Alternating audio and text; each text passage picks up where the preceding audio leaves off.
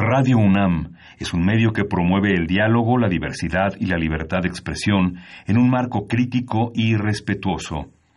Los comentarios expresados a lo largo de su programación reflejan la opinión de quien los emite, mas no de la radiodifusora. Radio UNAM presenta Primer Movimiento. El mundo desde la universidad.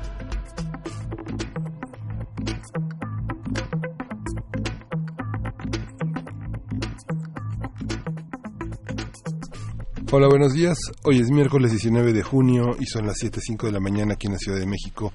Buenos días, Berenice Camacho. Hola, ¿cómo estás? ¿Cómo estás, Miguel Ángel Quemain? Muy buenos días. Estamos aquí en este miércoles. Agradecemos mucho su sintonía desde, esta, desde estas horas muy temprano aquí en la cabina de Radio UNAM y pues como siempre con mucha información y muchos temas interesantes que compartir con ustedes están nuestras redes sociales para que nos envíen sus comentarios, sus gifs, sus buenos días eh, y pues bueno, ¿con qué, ¿con qué iniciamos, Miguel Ángel? Bueno, la, la, UNAM, la Universidad Nacional Autónoma de México, se posicionó como una de las dos mejores universidades de Iberoamérica.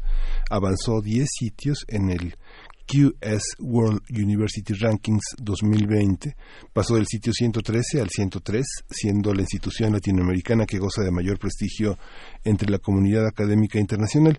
Junto con la Universidad de Buenos Aires, la UNAM supera todas las universidades de América Latina y de España. Por si piensa irse mm. a estudiar a otras partes, pues mejor piénselo porque esta casa de estudios ascendió 72 posiciones en cuatro años, lo que significa un, un enorme avance en los rankings de las universidades del mundo.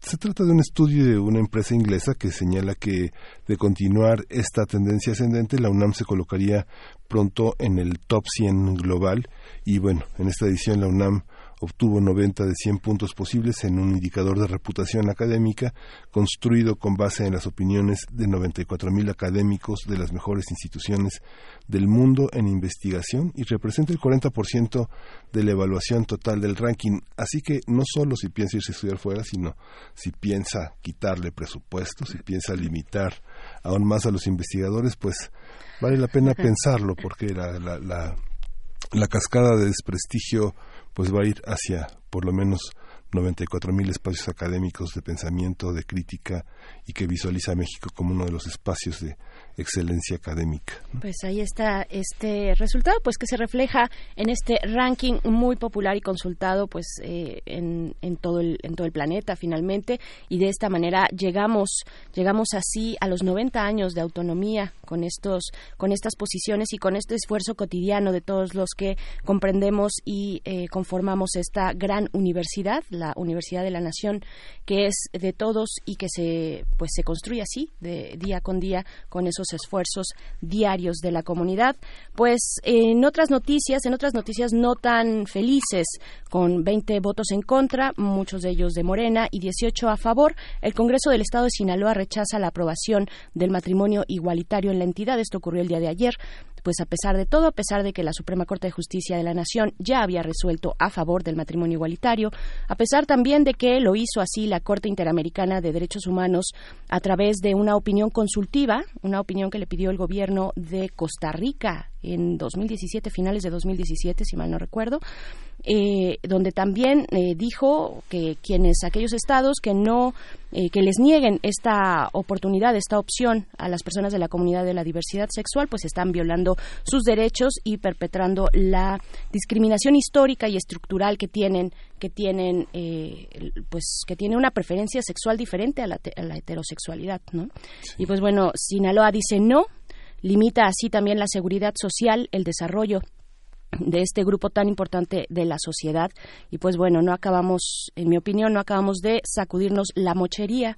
Ustedes qué opinan díganos en las redes sociales eh, ¿Qué opinan de estos temas? Eh, digo, no se ponen a consulta, que es la cuestión, los derechos no se ponen a consulta, pero ¿qué opinan de la actuación de eh, pues estos congresos de los estados que, en este caso Sinaloa, dice no, no al matrimonio igualitario, niega esa posibilidad por el momento, porque yo creo que es algo que finalmente tarde que temprano eh, será será una realidad arroba p movimiento en Twitter primer movimiento UNAM en Facebook Ahí recibimos todos sus comentarios y vamos a iniciar con música.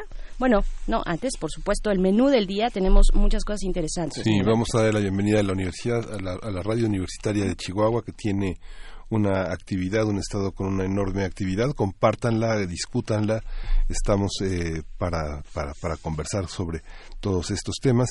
Vamos a tener los judíos en el exilio español en este miércoles de lectura.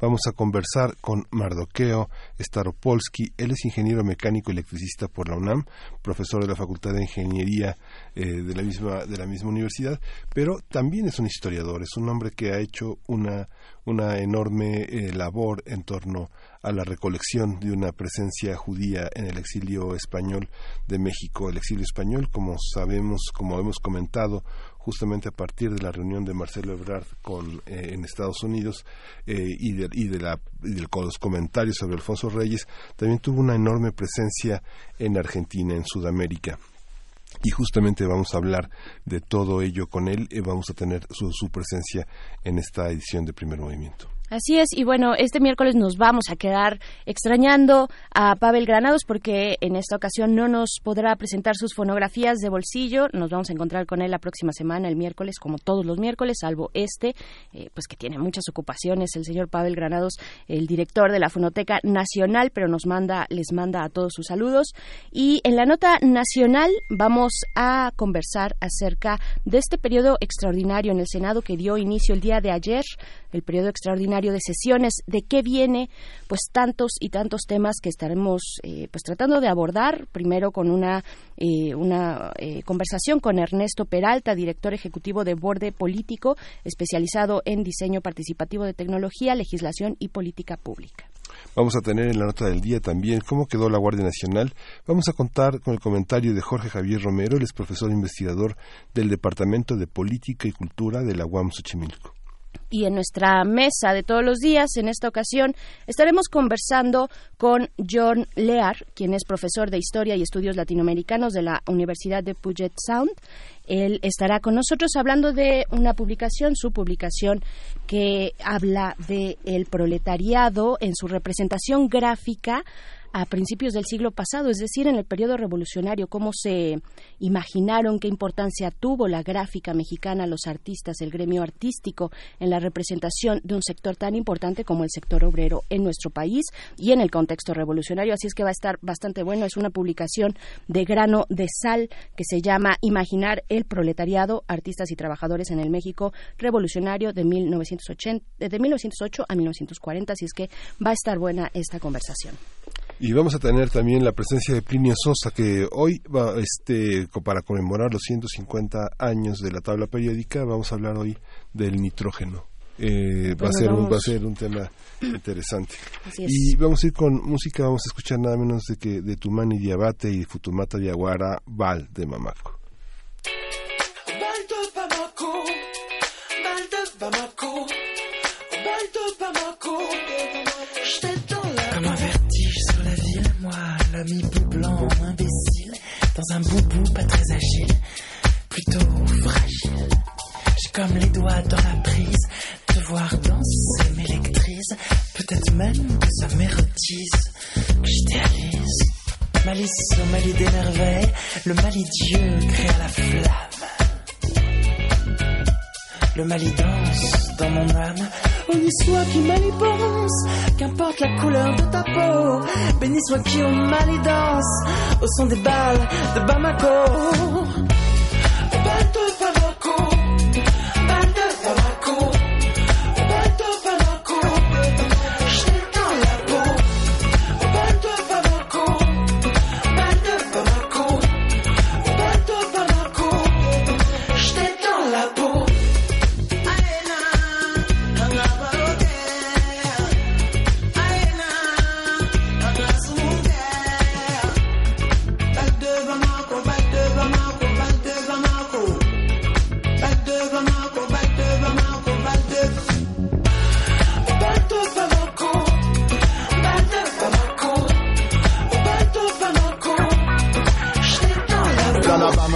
Bateau, c'est moi le capitaine. Tu danses pas, soit le croque-mitaine. La voix arrive par la droite. Il reste une chance et sois pas maladroite. Fais le décalement, ouais carrément. Vire-le, on le fasse légalement.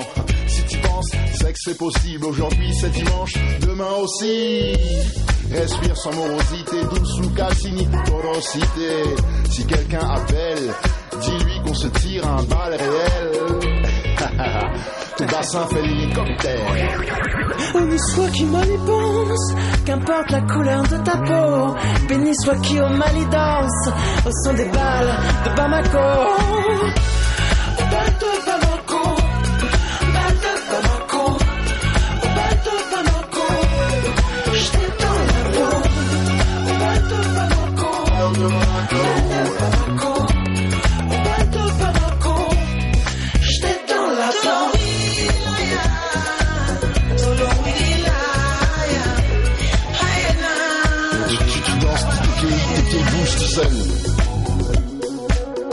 C'est l'amour qui fait ça. Tu entends? Tu, tu entends cette guitare?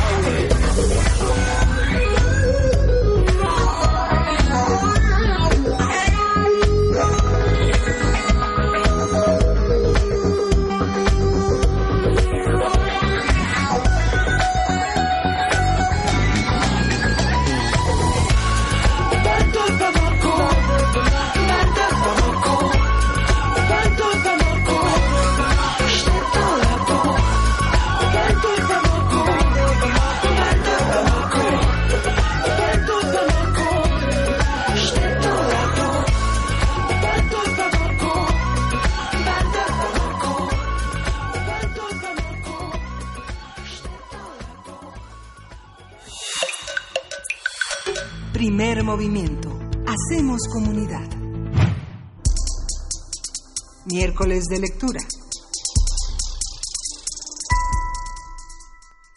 Hace, hace 80 años, tras el fin de la Guerra Civil Española, México recibió a cerca de 25.000 refugiados. El exilio español en nuestro país estuvo conformado por intelectuales, obreros, campesinos, militares, marinos, economistas, empresarios, entre otros. Los refugiados españoles ayudaron a la creación de la Casa de España en México, que posteriormente se convertiría en el Colegio de México. También contribuyeron a la creación del Fondo de Cultura Económica y a muchos y muchos de ellos eh, formaron parte del profesorado institu- en instituciones públicas como la UNAM y el Instituto Politécnico Nacional. Entre los miles de refugiados que recibió México hace 80 años, llegó un grupo de judíos quienes también realizaron aportes importantes en nuestro país. Para abundar sobre cuántos judíos arribaron a México con el exilio español, el ingeniero Mardoqueo Staropolsky realizó el libro Presencia judía en el exilio español en México por vuestra libertad y la nuestra. La investigación del libro fue realizada bajo la dirección de la escritora Angelina Muniz Uberman. A partir del libro sobre este tema hablaremos sobre lo que implicó la cultura judía para la historia española y sobre todo para el fenómeno del exilio español en México y para ello nos acompaña precisamente el autor de este libro, Mardoqueo Staropolsky, ingeniero mecánico electricista eh, de la UNAM y profesor de la Facultad de Ingeniería, actor, autor de este libro Presencia judía en el exilio español de México por vuestra libertad y la nuestra, a partir de una investigación para su tesis de maestría en estudios judaicos. Pre- eh, bienvenido, profesor Mardoqueo, muy buenos días. Muy buenos días. ¿Cómo Hola. están ustedes? Pues muy bien, sorprendidos como se sorprendió usted con los 69 exiliados judíos en México de- en el marco de un conjunto enorme de exiliados españoles que llegaron en, en- en finales de los 30 y principios de los 40 a México. Cu- Cuéntenos cómo, quiénes son, dónde están, eh, quiénes son sus descendientes, cuáles han sido los aportes de algo que no pensábamos estrictamente como judíos o árabes o digamos bajo algún tipo de etiqueta porque la, la heterogeneidad en ese momento de la Segunda República en España era, era, era muy amplia, ¿no?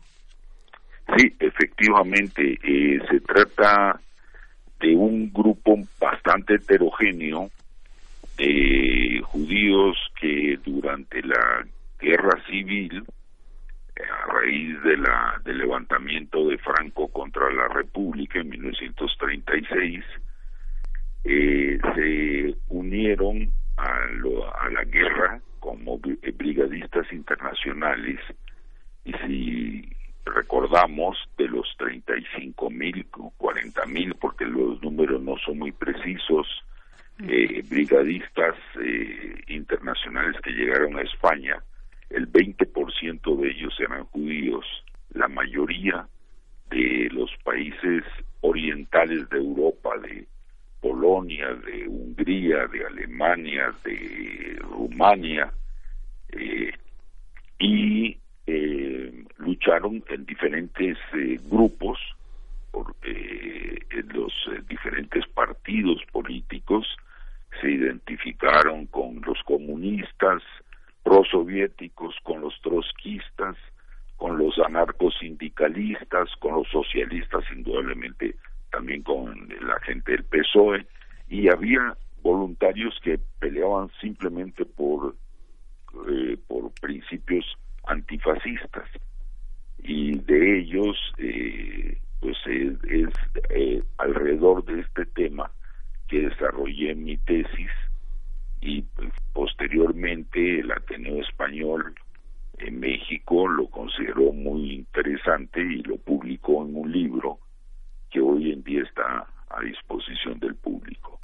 Claro, profesor Mardoqueo, ¿cómo se involucraron? ¿De qué maneras tan diversas pudieron involucrarse eh, esta comunidad judía que llega a, formar parte y apoyar eh, en este en estos conflictos de principios de, la primera el primer cuarto de siglo en España eh, cómo cuáles eran las actividades cómo se involucraron cómo fueron recibidos también eh, la, la gran mayoría sí tengo que reconocer la gran mayoría eran eh, intelectuales que fueron la muchos de ellos médicos y cuando vemos el análisis, la tabla de oficios y, profesiones de los que llegaron a México, casi un 50% tenía que ver con, con elementos de, de la salud, médicos, dentistas, enfermeras, eh, parteras,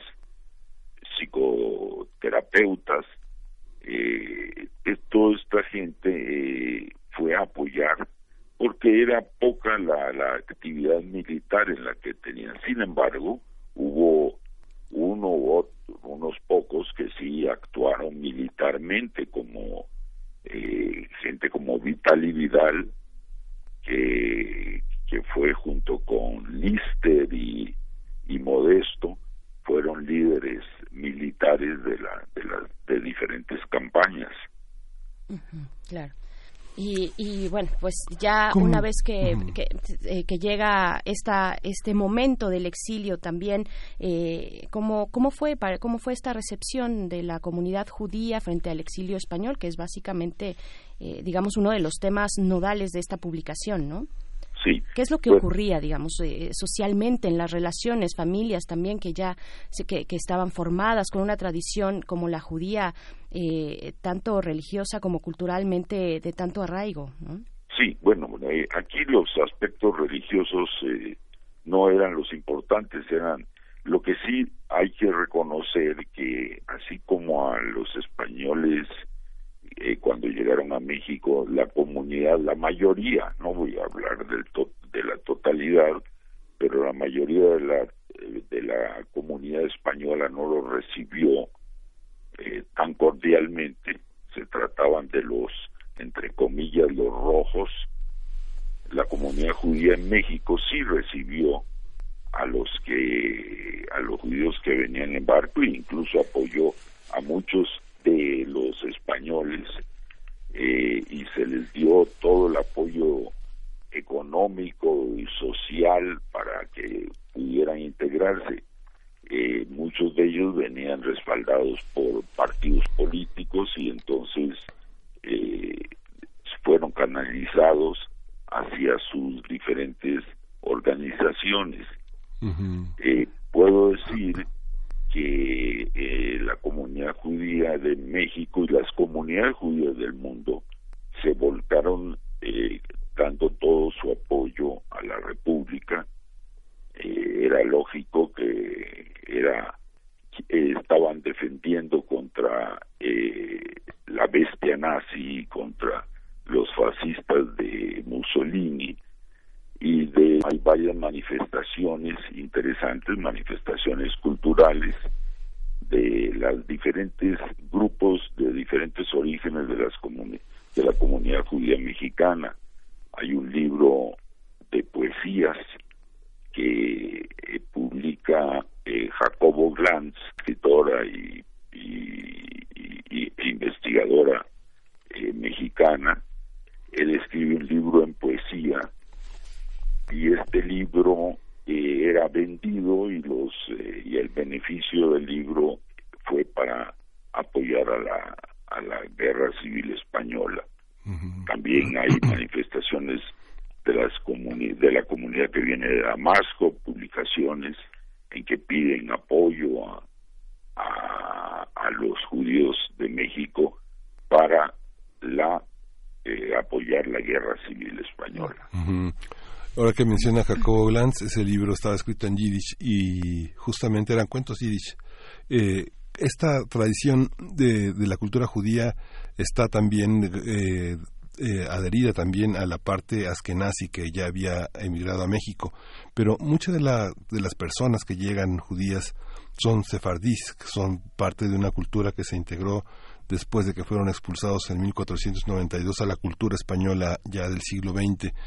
¿Y cómo contrastan, cómo se complementan? No es eh, tal vez la presencia judía sefardí eh, con ritos, parte de ellos son como pasa en el caso de Angelina Muñiz Superman, que va a presentar el libro hoy, prácticamente son criptojudíos que no conservan gran parte de los rituales. Incluso Angelina Muñiz, su madre, se lo dijo mucho después, cuando tenía una edad como para entender qué significaba ser judío en ese momento en México.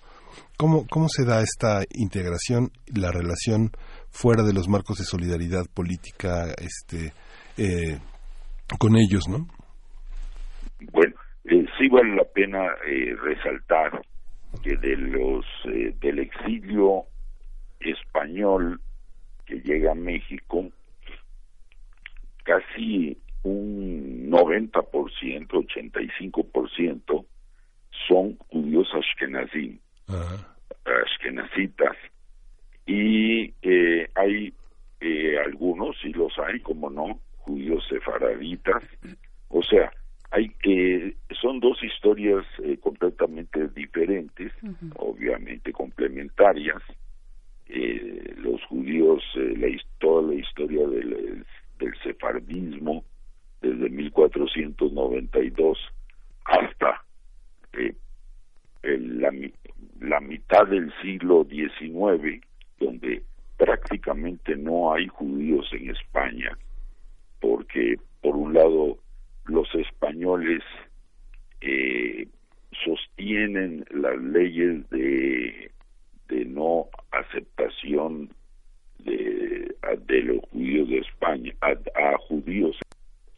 El, eh, los eh, los judíos comienzan a llegar poco a poco a partir de las guerras con Marruecos llegan algunos sefaradíes de, de Marruecos se establecen en el sur de España y comienzan a llegar representantes de casas eh, comerciales eh, y bancos de, Austria, sobre todo el imperio austrohúngaro, eh, se establecen en, Madrid y en Barcelona, pero en realidad la, la gran, bueno, la gran que no era tan grande, una, una inmigración eh, de unos dos mil personas apareció después de la subida de Hitler en 1932 y comienza a aplicar sus eh, reglas antisemitas y los judíos huyen de Alemania fundamentalmente y de los países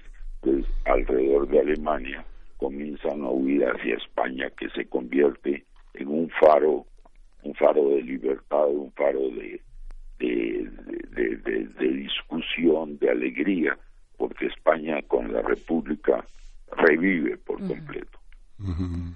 ¿Y qué es lo que viene después, después del 36? Eh, cómo, bueno, en, víspera del 36, eh, que, cómo, cómo se empieza a dar esta sinergia, esta persecución también, eh, los posicionamientos de aquellos que están frente a eh, pues las posturas políticas que surgen de Alemania, que surgen de Italia en esos momentos, a los eh, al nacionalsocialismo, ¿qué, qué, se empieza a, a percibir en el ambiente de aquella España que fue en ese momento el faro republicano? Sí, bueno, se percibe, se ve una España, una España que comienza a salir de, del marasmo del que vivía después de la dictadura de, Primo de Rivera y después de la caída del, del rey, se acaba la monarquía en 1930 y España entra en, una lucha de reformas, las reformas que, que México había vivido casi 80 años antes, en, los 50 del siglo XIX, eh, con Benito Juárez y todos los liberales, eh, México, eh, en España, eso ocurrió en México, España apenas en el 1930 comienza a liberarse y a establecer una serie de, de medidas de, laici, del laicismo, del laicismo que, que permitió, que, que hacía ver a España como un, como lo dije antes, como un faro cuando eh, los grupos políticos en Europa marcaban un retroceso eh, terrible con el con el surgimiento de personajes como Hitler. Esta, ¿Quiénes son? ¿Cómo, ¿Cómo fueron las entrevistas que fue haciendo? Muchas de las personas ya estaban este, muy, muy ancianas, otros ya habían muerto. ¿Cómo se decidió a esta mezcla también entre generaciones, de hablar con los hijos, con los nietos? ¿Cómo está compuesto este libro? ¿Quiénes son? ¿Qué familias son? y si hay un archivo iconográfico también que rescatar ahí.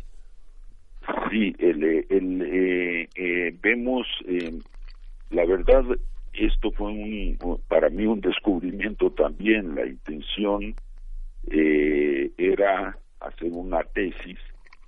En, en el momento en que inicié el trabajo yo sabía de tres, cuatro personajes, cuatro personajes, y cuando comencé a buscarlos, y fui encontrando, fui haciendo preguntas y encuestas entre la comunidad judía, y buscando ya más, eh, buscando libros más especializados. Y llegué a, a 69 personajes, llamémoslo así, que junto con eh, mujeres, eh, o sea, no todos son hombres, hay hombres, mujeres y niños, son 141 personas que llegaron a México bajo la condición de que eran judíos o de origen judío y entre esos personajes pues tenemos gente tan importante o tan notable como eh, como el que fuera director en un momento dado de Radio Universidad eh, Max Haupt, un diplomático, un intelectual un funcionario de la cultura española, novelista, filósofo, eh, fue funcionario de la UNAM y fue director justamente de la estación que, ustedes me están haciendo el favor de entrevistar. ¿Cómo fue el acercamiento? ¿Cómo fue el acercamiento con esa figura de Max Au? ¿Qué, qué, acercamiento tuvo? Max Au es una figura eh, muy estudiada tanto en España como en México. ¿Qué, qué, qué, aportaciones tiene eh, este acercamiento a la figura de Max Au? ¿Qué sorpresas, con qué, con qué sorpresas nos vamos a encontrar? Mm, bueno, mire, fundamentalmente cuando ya inicié este trabajo ya Max Au no, no vivía. Sí. Entonces eh, yo tuve que recurrir a, la parte bibliográfica, a, analizar parte de su producción eh, literaria y leer los libros biográficos sobre él, pero pero Max eh, es personaje y así como él hay otros porque llegaron a México también como Robert Capa, el famoso fotógrafo de guerra, eh, que llegó también era era judío y llegó a México junto con eh, con eh, Simón Shimin que juntos fotografiaron la, la guerra civil y posteriormente con sus negativos que fueron entregados en una valija al embajador de México para que las rescatara, las salvara. Esto se hizo en la parte final de la guerra civil. Esta valija estuvo perdida durante 70 años y fue descubierta hace aproximadamente 10 años y constituye la maleta mexicana, un, documental que anda por todo el mundo con las fotografías de la guerra en las que participa Robert Capa, Shimi y Gerta Taro, que fue, fueron, ella murió en, España, por cierto, eh, que, que participaron y con sus eh, con sus creaciones en dar a conocer muchas de las fotografías de la guerra civil española que hoy se conocen. Claro, les recordamos que estamos conversando con el profesor Mardoqueo Staropolsky, profesor de la Facultad de Ingeniería de esta universidad. Profesor, ¿cómo fue el trabajo documental? Ya mencionaba usted, eh, bueno, el acercamiento con una figura, a una figura como la de Max Haup. Eh, que ha sido revisada desde múltiples ángulos, pero seguramente hay otros personajes que eh, nos pueden nos pueden llegar a sorprender por eh, tal vez un trabajo no tan conocido o reconocido, ¿no? algunas algunas sorpresas que a usted mismo le pudieron impactar o atraer dentro de la investigación. ¿Quiénes son esos personajes? Sí, algunos y, como la parte documental, ejemplo, el músico Lana Domian que México compuso mucha música eh, y eh, fue, fue presentada por las diversas orquestas sinfónicas de México. Era un músico que se unió a la a la guerra civil, compuso música para los para poemas de Miguel Hernández y él al final a su muerte legó sus obras a la Universidad Hebrea de Jerusalén. Asimismo, hay personajes como Luis Casamichana y Abelo, ambos apellidos son de origen judío, que fue jefe de inteligencia del gobierno autonómico catalán y es eh, abuelo, fue, fue abuelo del ex embajador de México en Washington, el doctor Arturo Sarucán, Hubo personajes que para mí fue toda una sorpresa. El rabino Menachem Coriat, que nacido en Marruecos, en el Marruecos español, y luego se era era presidente de la Junta Rabínica de Barcelona, se unió a, al, a la, por simpatías y por identificación con los eh, republicanos y eh, llegó a México, se integró como rabino en la comunidad sefardí de México. Hay muchos personajes interesantísimos que el, escritor Máximo José Kahn eh, también es otro personaje que, o sea, yo creo que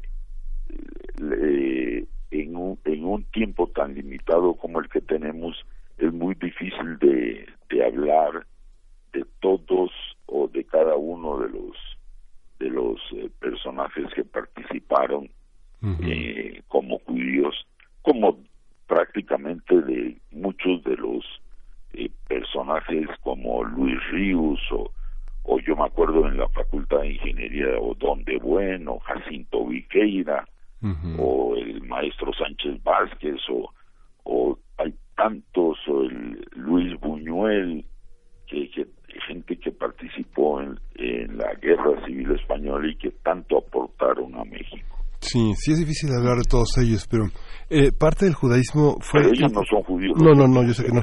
Pero la integración de la, de la población, de, de, estos eh, judíos que están relatados, retratados en el libro, conservaron sus rituales eh, judíos, askenazi, que venían de una tradición muy asentada en México y muy este muy religiosa y con instituciones muy protectoras, muy diferenciadas religiosamente, se incorporaron a esa ritualidad, a esa religiosidad, o abandonaron esa religiosidad, solo conservaron algunos de los lazos fundamentales, intelectuales, eh, eh, eh, ¿qué tipo de lazos se, se, mantuvieron en esa parte?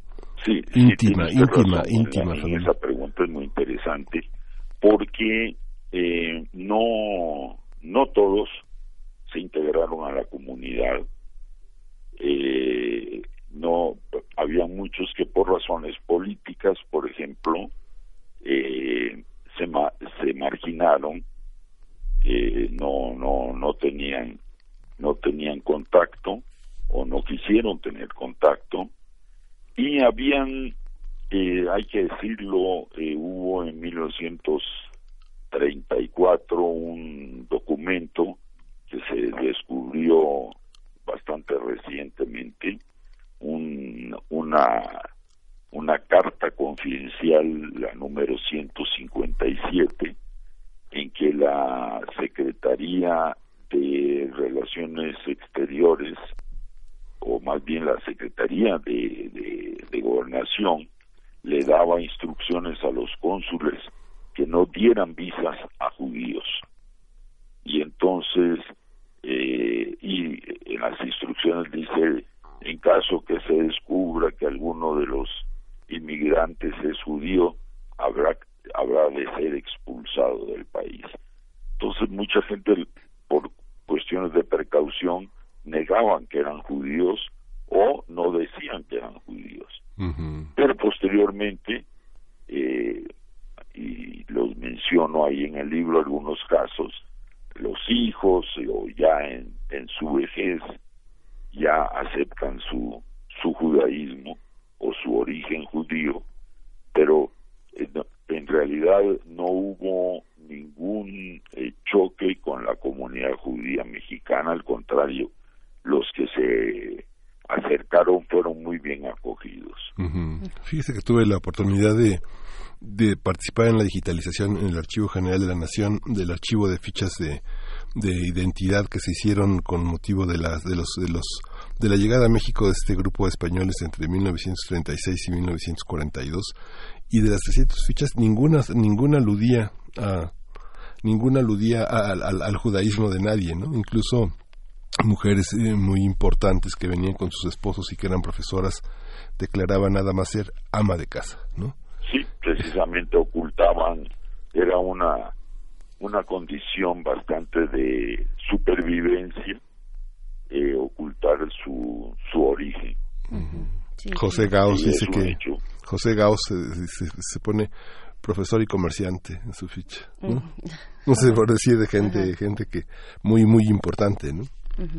Y precisamente, bueno, es que es una generación y un grupo eh, de, de, personas y personajes que llama la atención eh, su impacto, el impacto tan fuerte que tienen y tuvieron todavía. Recuperamos eh, mucho del trabajo que realizaron en algún momento. ¿Qué condiciones tuvieron que darse, profesor Mardoqueo, guardando las distinciones entre cada uno de los perfiles? pero ¿qué condiciones tuvieron que darse para que una generación como esa tuviera eh, un trabajo tan eh, prolífico, tan importante en, en el caso de México? Mire, yo, yo creo, eh, yo soy hijo de inmigrantes y creo que ante los fenómenos que estamos viendo, incluso hoy en día, que nadie emigra por gusto, se emigra por necesidad y, los emigrantes generalmente son buscadores de una mejor situación de la que tienen en, la eh, en el presente y, y estos eh, intelectuales tuvieron la oportunidad de, de, de, huir a México cuando ya Europa estaba ocupada por los nazis, ya Francia fundamentalmente ya estaba eh, bajo la bota nazi. Y, y esto demuestra que, que el que busca emigrar siempre tiene una, una que se puede llamar una espinita de, de, estar buscando siempre algo mejor, algo para, para alcanzar eh, su, su un, un, una vida mejor. Yo creo que eh, el hecho de que hayan ido en primer lugar a luchar a España. Era una búsqueda de algo mejor que, que se perdió la guerra, a los judíos les tocó un doble exilio. Estuvieron en una guerra perdida y luego eh, huyeron a la mayoría de los que, bueno, todos los que trato aquí en, el, en este libro. Huyen a Francia y tienen que huir nuevamente de Francia. Entonces hay un doble exilio y hay un doble olvido.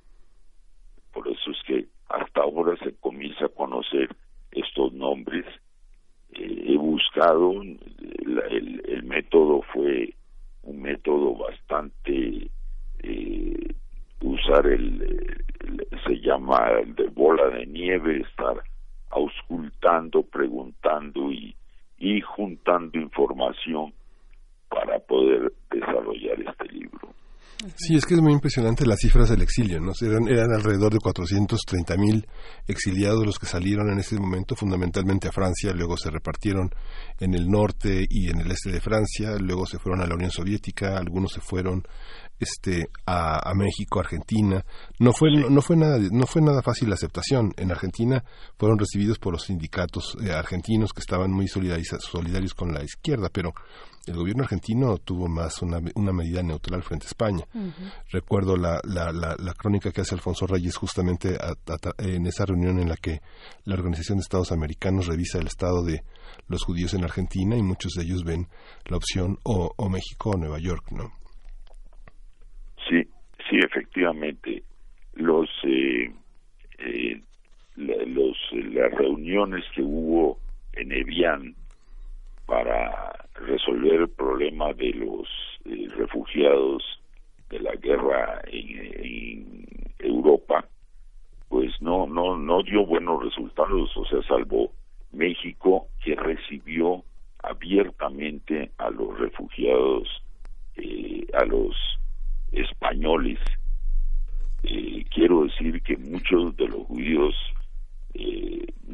del oriente europeo de eh, recibieron la nacionalidad española del gobierno republicano de, por haber participado durante la guerra y esto lo salvó, esto permitió que el gobierno mexicano les diera las visas y llegaran a México a través de Gilberto Bosques, de Narciso Basols, pero pero la la situación eh, de, de, estos judíos que no tenían la nacionalidad española, pues se quedaron en, Europa y muchos de ellos regresaron a los campos de concentración y posiblemente fueron incinerados ahí en los hornos, en los crematorios eh, nazis.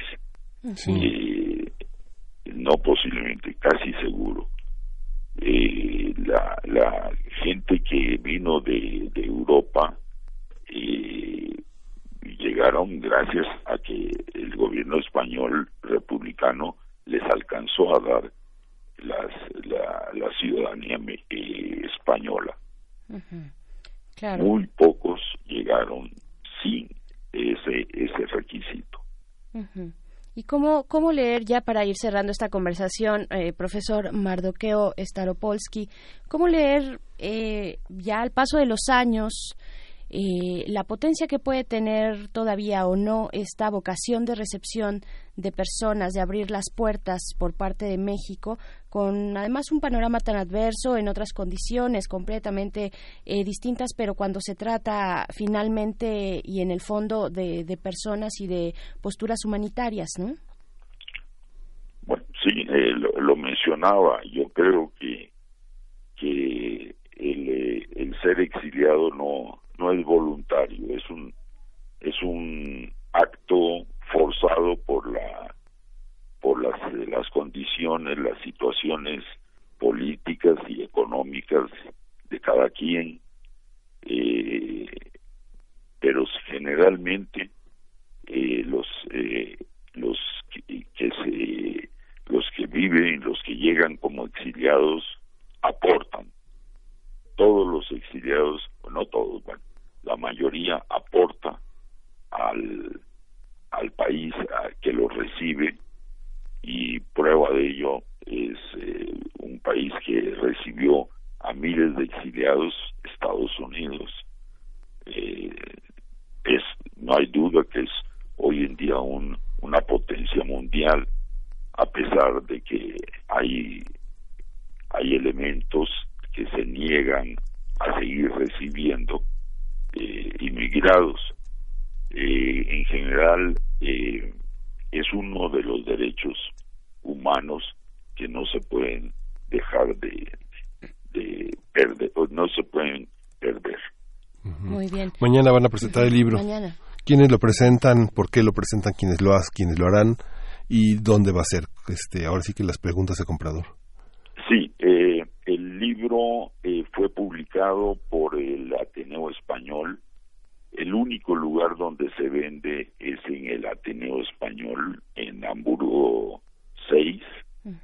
eh, creo que es Colonia Juárez.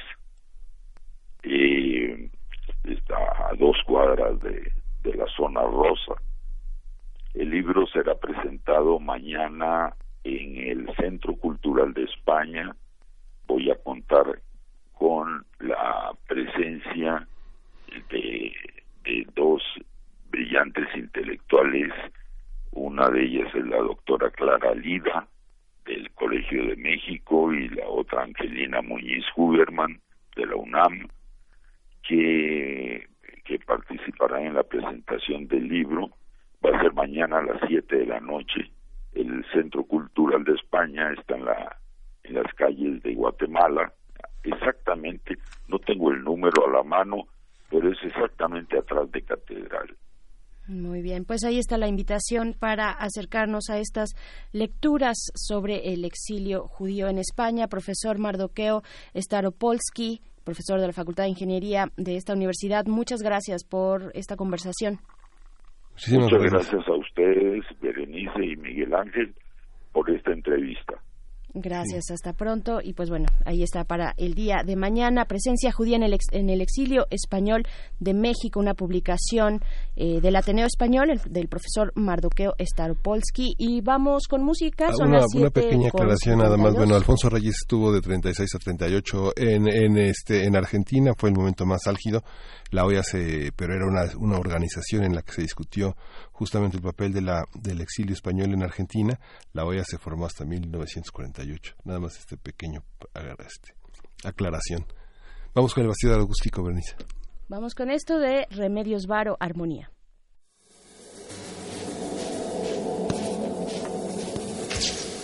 Bastidor acústico. Acústico. Armonía. Remedios Varo, 1956.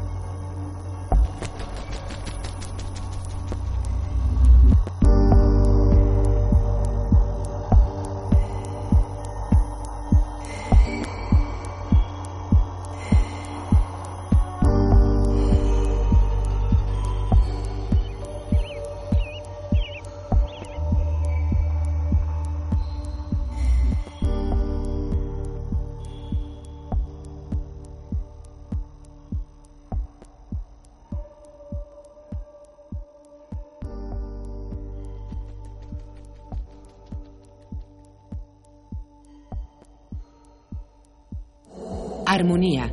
Remedios Varo. 1956. Óleo sobre masonite.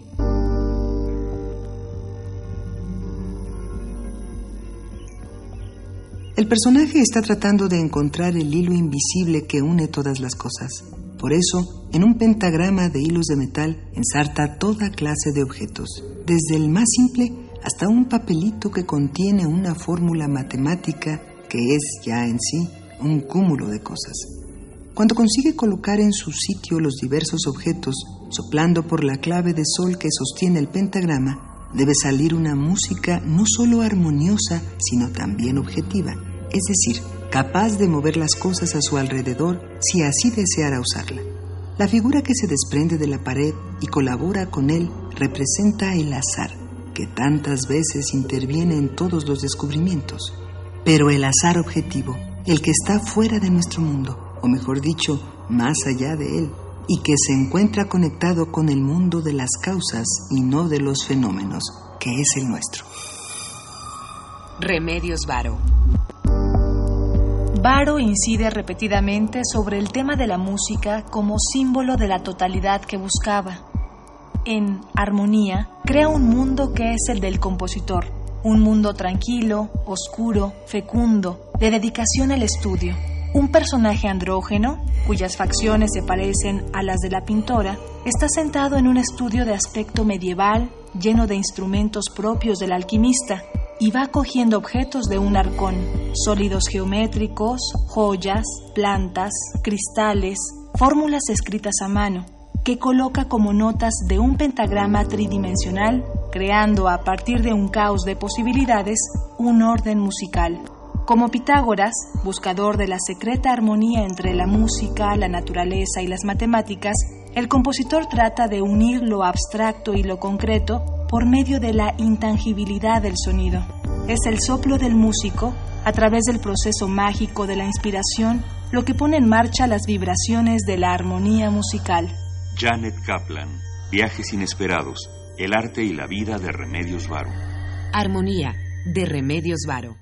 En 1958, Varo participa en una exposición para mujeres artistas en la que su cuadro Armonía gana el primer lugar. Las imágenes que Varo pinta del artista científico en su laboratorio están estrechamente relacionadas con los cuadros del Renacimiento de santos en sus estudios.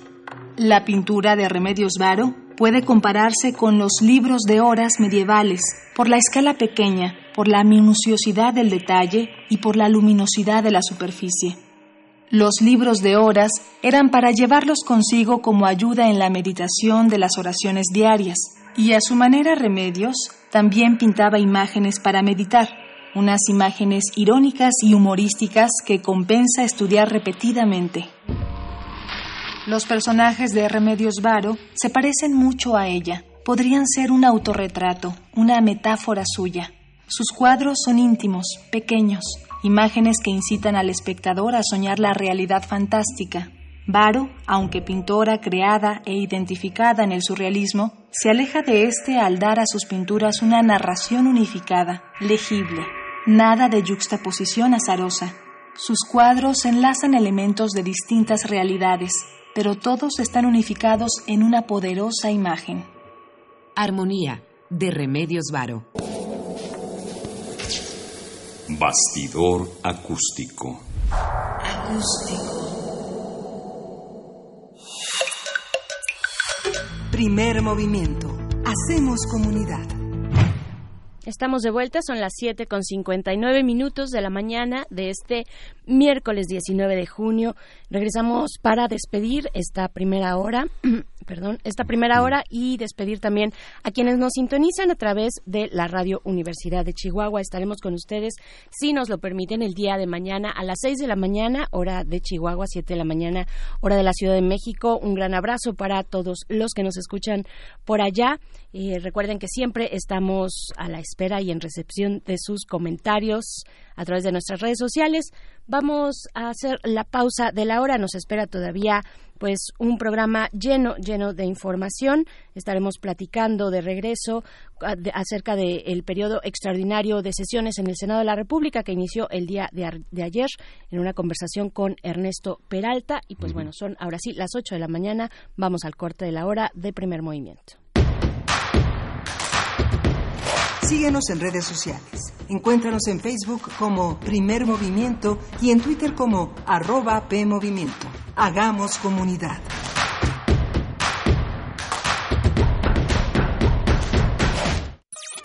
Mesas redondas, entrevistas con editores, escritores y muchas sorpresas más. Todo lo acontecido en el Tianguis Literario, los otros libros. El Tianguis de la Diversidad Textual en programa especial. Para saber más sobre todo lo que tenemos preparado para ti en esta reunión editorial, sintoniza el sábado 22 de junio a las 2 de la tarde a través del 96.1 de FM. No te lo pierdas. Radio UNAM. Experiencia sonora.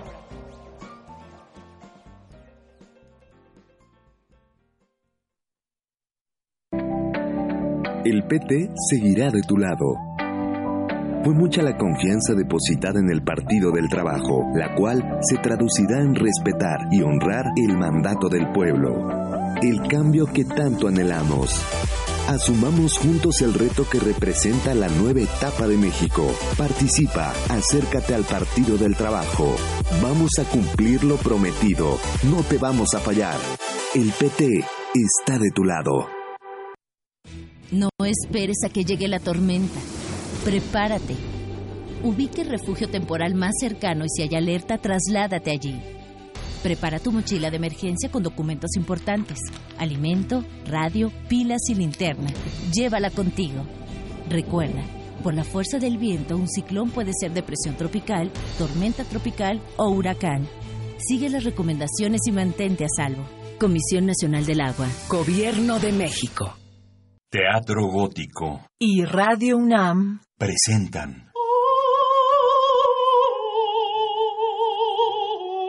Tabay. La Sombra, basada en textos de Edgar Allan Poe. Dirección Eduardo Ruiz Aviñón. La Shtabai es una hermosa mujer que seduce a los caminantes nocturnos con su voz. Para después asesinarlos cruelmente se lleva las almas al fondo de la tierra. Es protegida por los animales. Es una encarnación femenina del diablo.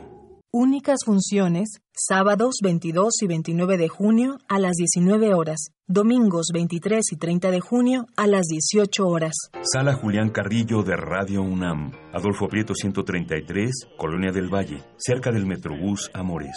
Radio UNAM, experiencia sonora.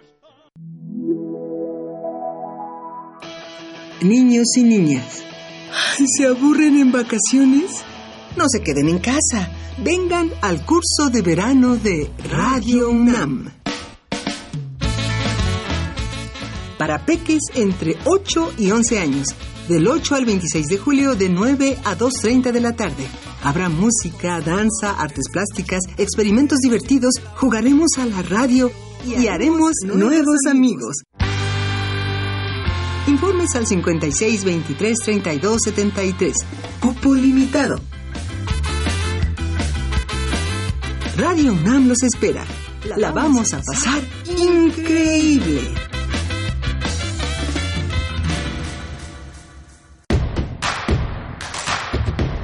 Queremos escucharte. Llámanos al 55 36 43 39 y al 55 36 89 89.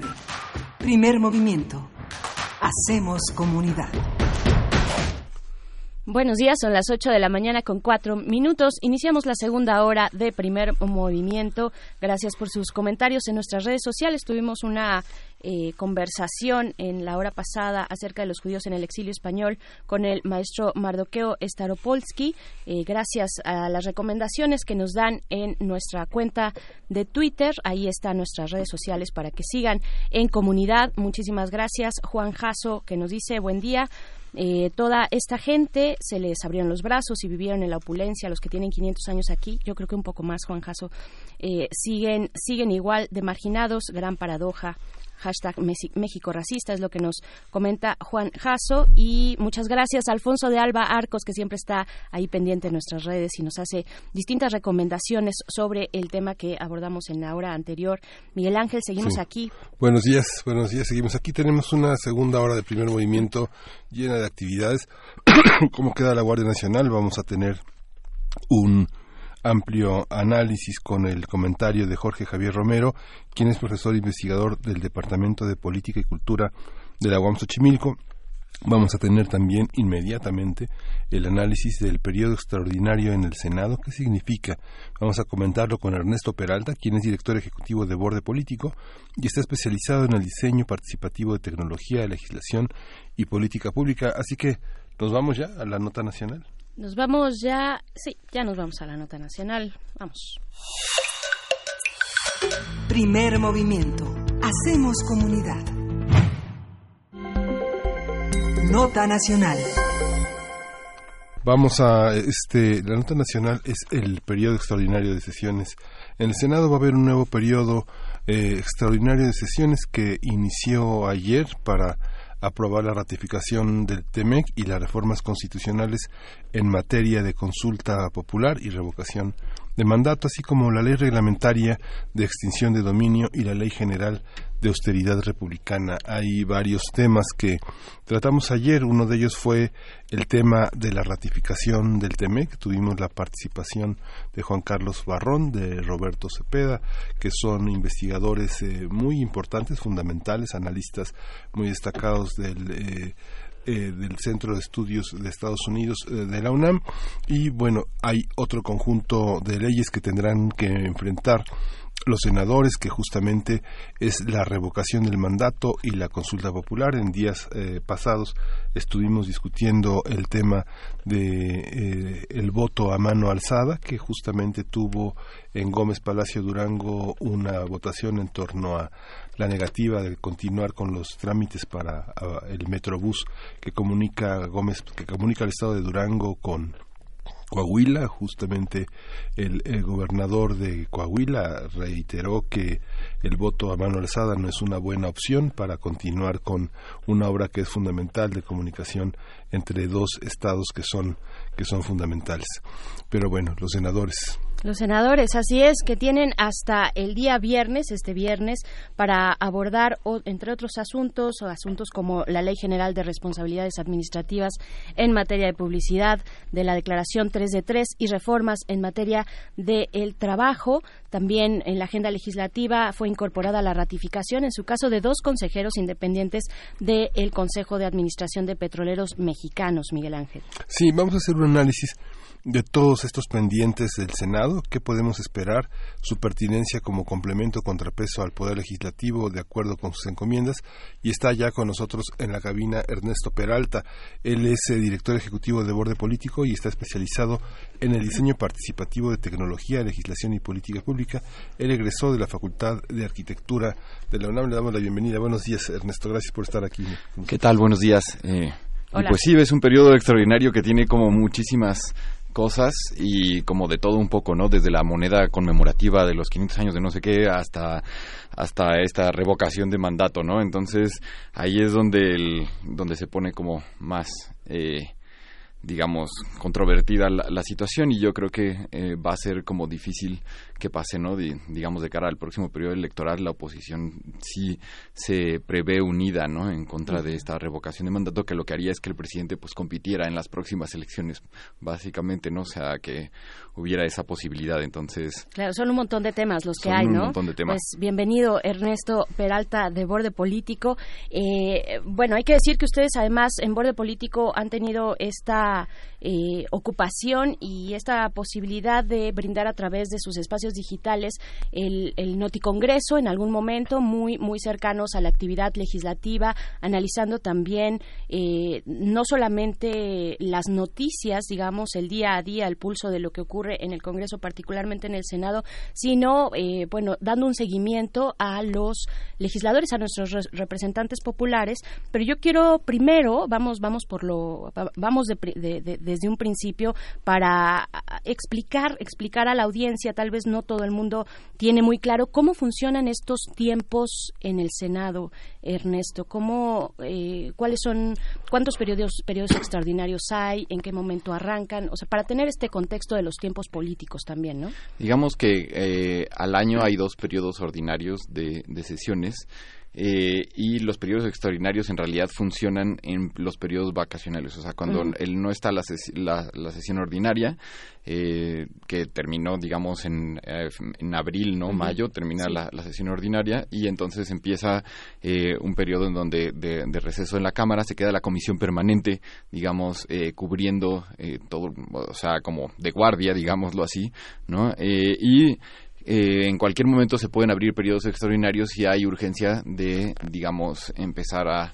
bueno, terminar de legislar algunas piezas, ¿no? En este caso, eh, bueno, ya desde el sexenio de Peña Nieto los periodos extraordinarios se volvieron bastante ordinarios porque eh, siempre y sobre todo en estas fechas, así como en junio, julio, eh, tenemos periodos extraordinarios de sesiones, ¿no? ahora hay como eh, ciertas urgencias legislativas que les interesa mucho sacar, ¿no? Eh, y entonces, por ejemplo, tienen que el Tratado de Libre Comercio tienen que revisarlo y, en su caso, eh, firmarlo el, el, Senado de la República, ¿no? Y, por ejemplo, la también viene digamos toda esta parte de del ¿Cómo, decide, ¿Cómo decide el Senado que va a ser periodos extraordinarios? ¿Cómo se en realidad la Junta de Coordinación Política tiene que ponerse de acuerdo y, o sea, y entonces ya llaman a sus bancadas a un periodo extraordinario de sesiones. Martí Batres ya lo había notado, ¿no? ya, lo habían notado, ¿no? Y además creo que como ya se volvieron ordinarios, en realidad lo que estás esperando es en qué fecha va a ser y qué es lo que van a meter, ¿no? O sea, cuál es la agenda urgente de estos periodos. Ahora lo de revocación de mandato viene como parte de, lo urgente, ¿no? Y toda esta parte de la, la, de la ley de austeridad, ¿no? Entonces, eh, digamos, todavía tienen mucho trabajo legislativo que hacer, pero ya, eh, ya empezaron, ¿no? Y están eh, digamos moviéndose las cosas al interior de la cámara para que se para que salgan estas legislaciones. ¿Por qué esta idea de que la revocación del mandato es una competencia electoral del presidente con los con, con, los partidos o de oposición a Morena? Eh, justo porque lo que, o sea, digamos, si al mismo tiempo que son las intermedias en México, ¿no? Que se decide, por ejemplo, otra vez toda la Cámara de Diputados y se reconfigura esa Cámara y que hay elecciones en varias gobernaturas del país. Además, tienes a un presidente muy popular haciendo campaña, eh, pues lo que sucede es que, eh, pues te jala todas las votaciones, ¿no? O sea, entonces el y además lo, lo tienes en realidad eh, en el espectro, ¿no? O sea, eh, de comunicación. Entonces, y, y además tienes un presidente que acapara ese espectro. Eh, claro, o sea, entonces creo que es como muy importante en no sé, o sea, como revisar la figura, en qué momentos y cómo debería de funcionar, ¿no? O sea, hay varias cosas que también son muy importantes. Por ejemplo, en este eh, se van a poder reelegir los diputados, ¿no? En este próximo periodo, el, para, digamos, una, un, segundo periodo, ¿no?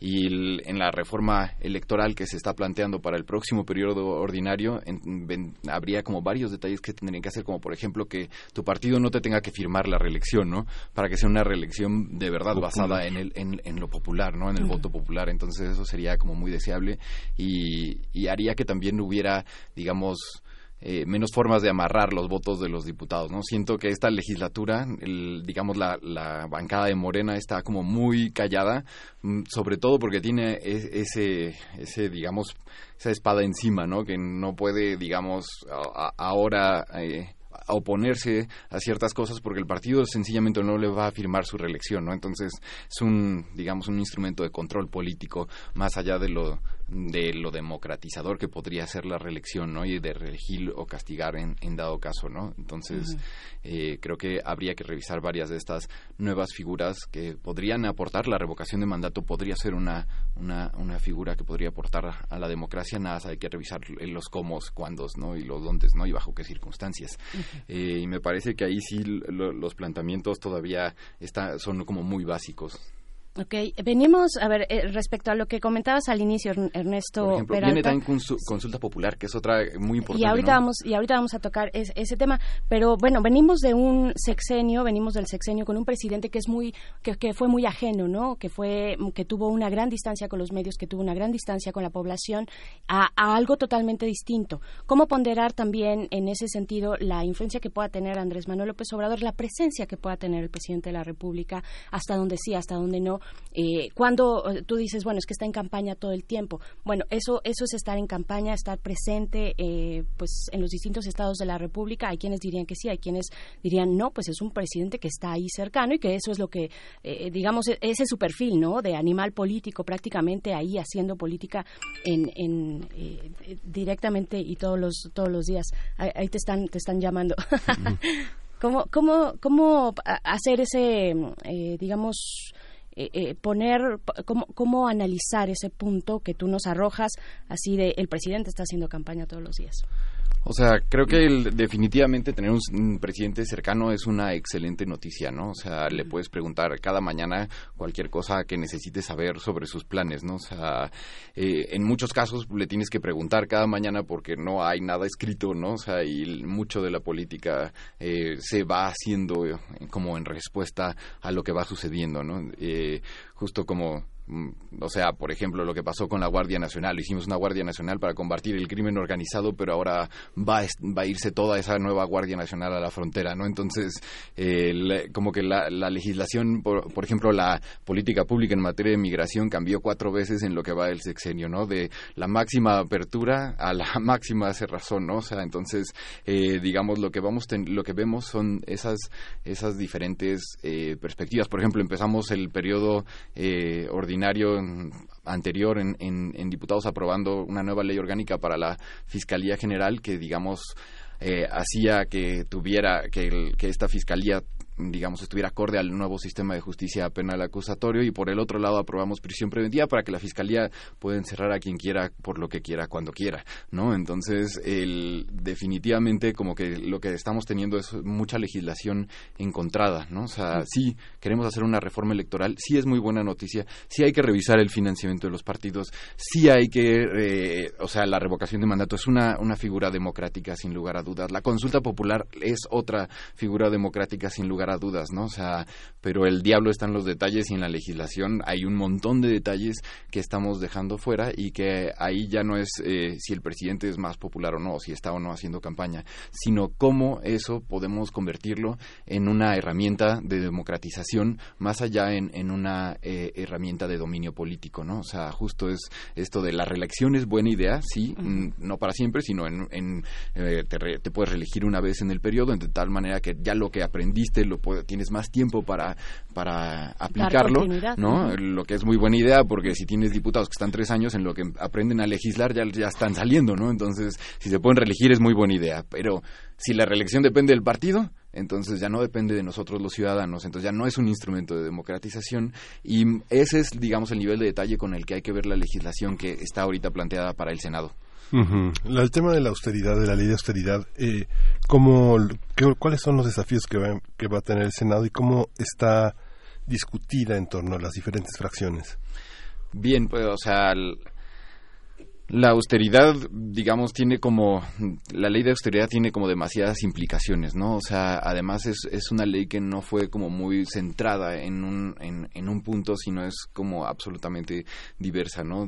toca desde las remuneraciones de los servidores públicos hasta la forma de gasto, hasta lo que puedes o no gastar, hasta eh, cuestiones mucho más éticas o morales, ya no sé cómo llamarlo al respecto del ejercicio de, de los recursos públicos, ¿no? Entonces, eh, creo que el, eh, por ejemplo, en, en, diputados ha habido como un esfuerzo por mejorar esa, eh, esa ley de austeridad. Entonces, creo que en el Senado se tiene que abrir a, a, hacer, digamos, toda, a, darle estructura a esta ley, ¿no? O sea, a ponerle estos detalles que nos ayuden a de verdad tener una austeridad que no nos genere eh, problemas en el ejercicio del gasto, ¿no? Lo que estamos viendo es un gobierno que apenas hace dos meses le empezó a, pagar a la mitad de la gente que trabaja en él, o sea que eh, es muy, ha, sido muy lento, digamos, la, ejecución de recursos. Estamos viendo secretarías que, el, o sea, que están perdiendo, o sea, que están sacando a, miles de personas sin tener cómo sustituir las funciones que están haciendo, ¿no? Entonces sí, sí que hay que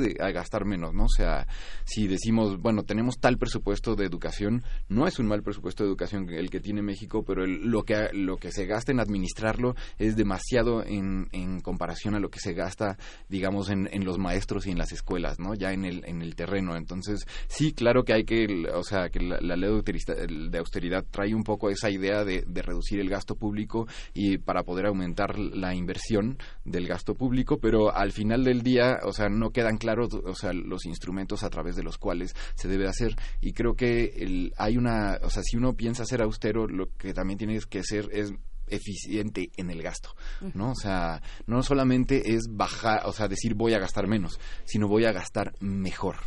¿No? Entonces creo que ahí lo que necesitamos es eh, pues apostar por tener un, consejo eh, fiscal que nos ayude a, de verdad eh, aprobar un presupuesto y a, revisar la ejecución de un presupuesto que, sea muchísimo más realista, ¿no?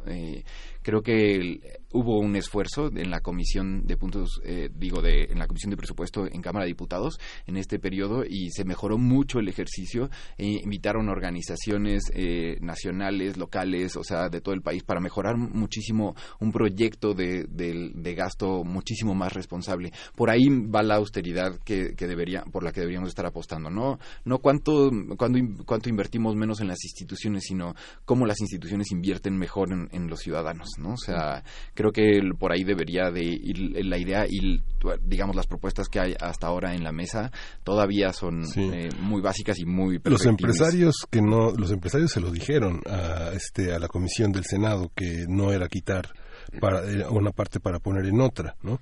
No sé hasta cuánto tiempo tendremos que vender los autos que compraron de lujo para, para darle a municipios. Se van a acabar, ¿no? Esta parte es la, es la difícil. El PRI lo ha señalado con mucha insistencia este, este tema de la austeridad. Y es una, es una cuestión política, no sé si al PRI le importa realmente quiénes se quedan con menos, pero políticamente es una manera de, de combatir la, la postura de, de del gobierno federal. Sí, o sea, creo que el, bueno, digamos, durante muchos años hemos ensanchado todo año con año la cantidad de dinero que invertimos en nuestras instituciones sin poder medir si ese dinero genera efectos eh, positivos, ¿no? O sea, creo que eh, ahí está el, el, detalle que necesitamos tener en esta ley de austeridad. A ver, si hay, hay que, lo que hay que hacer es gastar menos, pero gastar mejor sobre todo, ¿no? O sea, y creo que a lo, o sea, la oposición ahí es donde tiene mucho trabajo que, que sí puede hacer en, digamos, proponer eh, modificaciones a esta ley de austeridad. Incluso creo que desde Morena hay muchas personas que, que, saben que se puede enriquecer esta pieza legislativa y que podríamos obtener algo que sea muchísimo más operable, ¿no? O sea, eh, no sé, de, repente justamente las leyes que se están presentando rayan en cuestiones ético-morales que en realidad para llevarlas a la práctica eh, es muy difícil, ¿no? O sea, por ejemplo,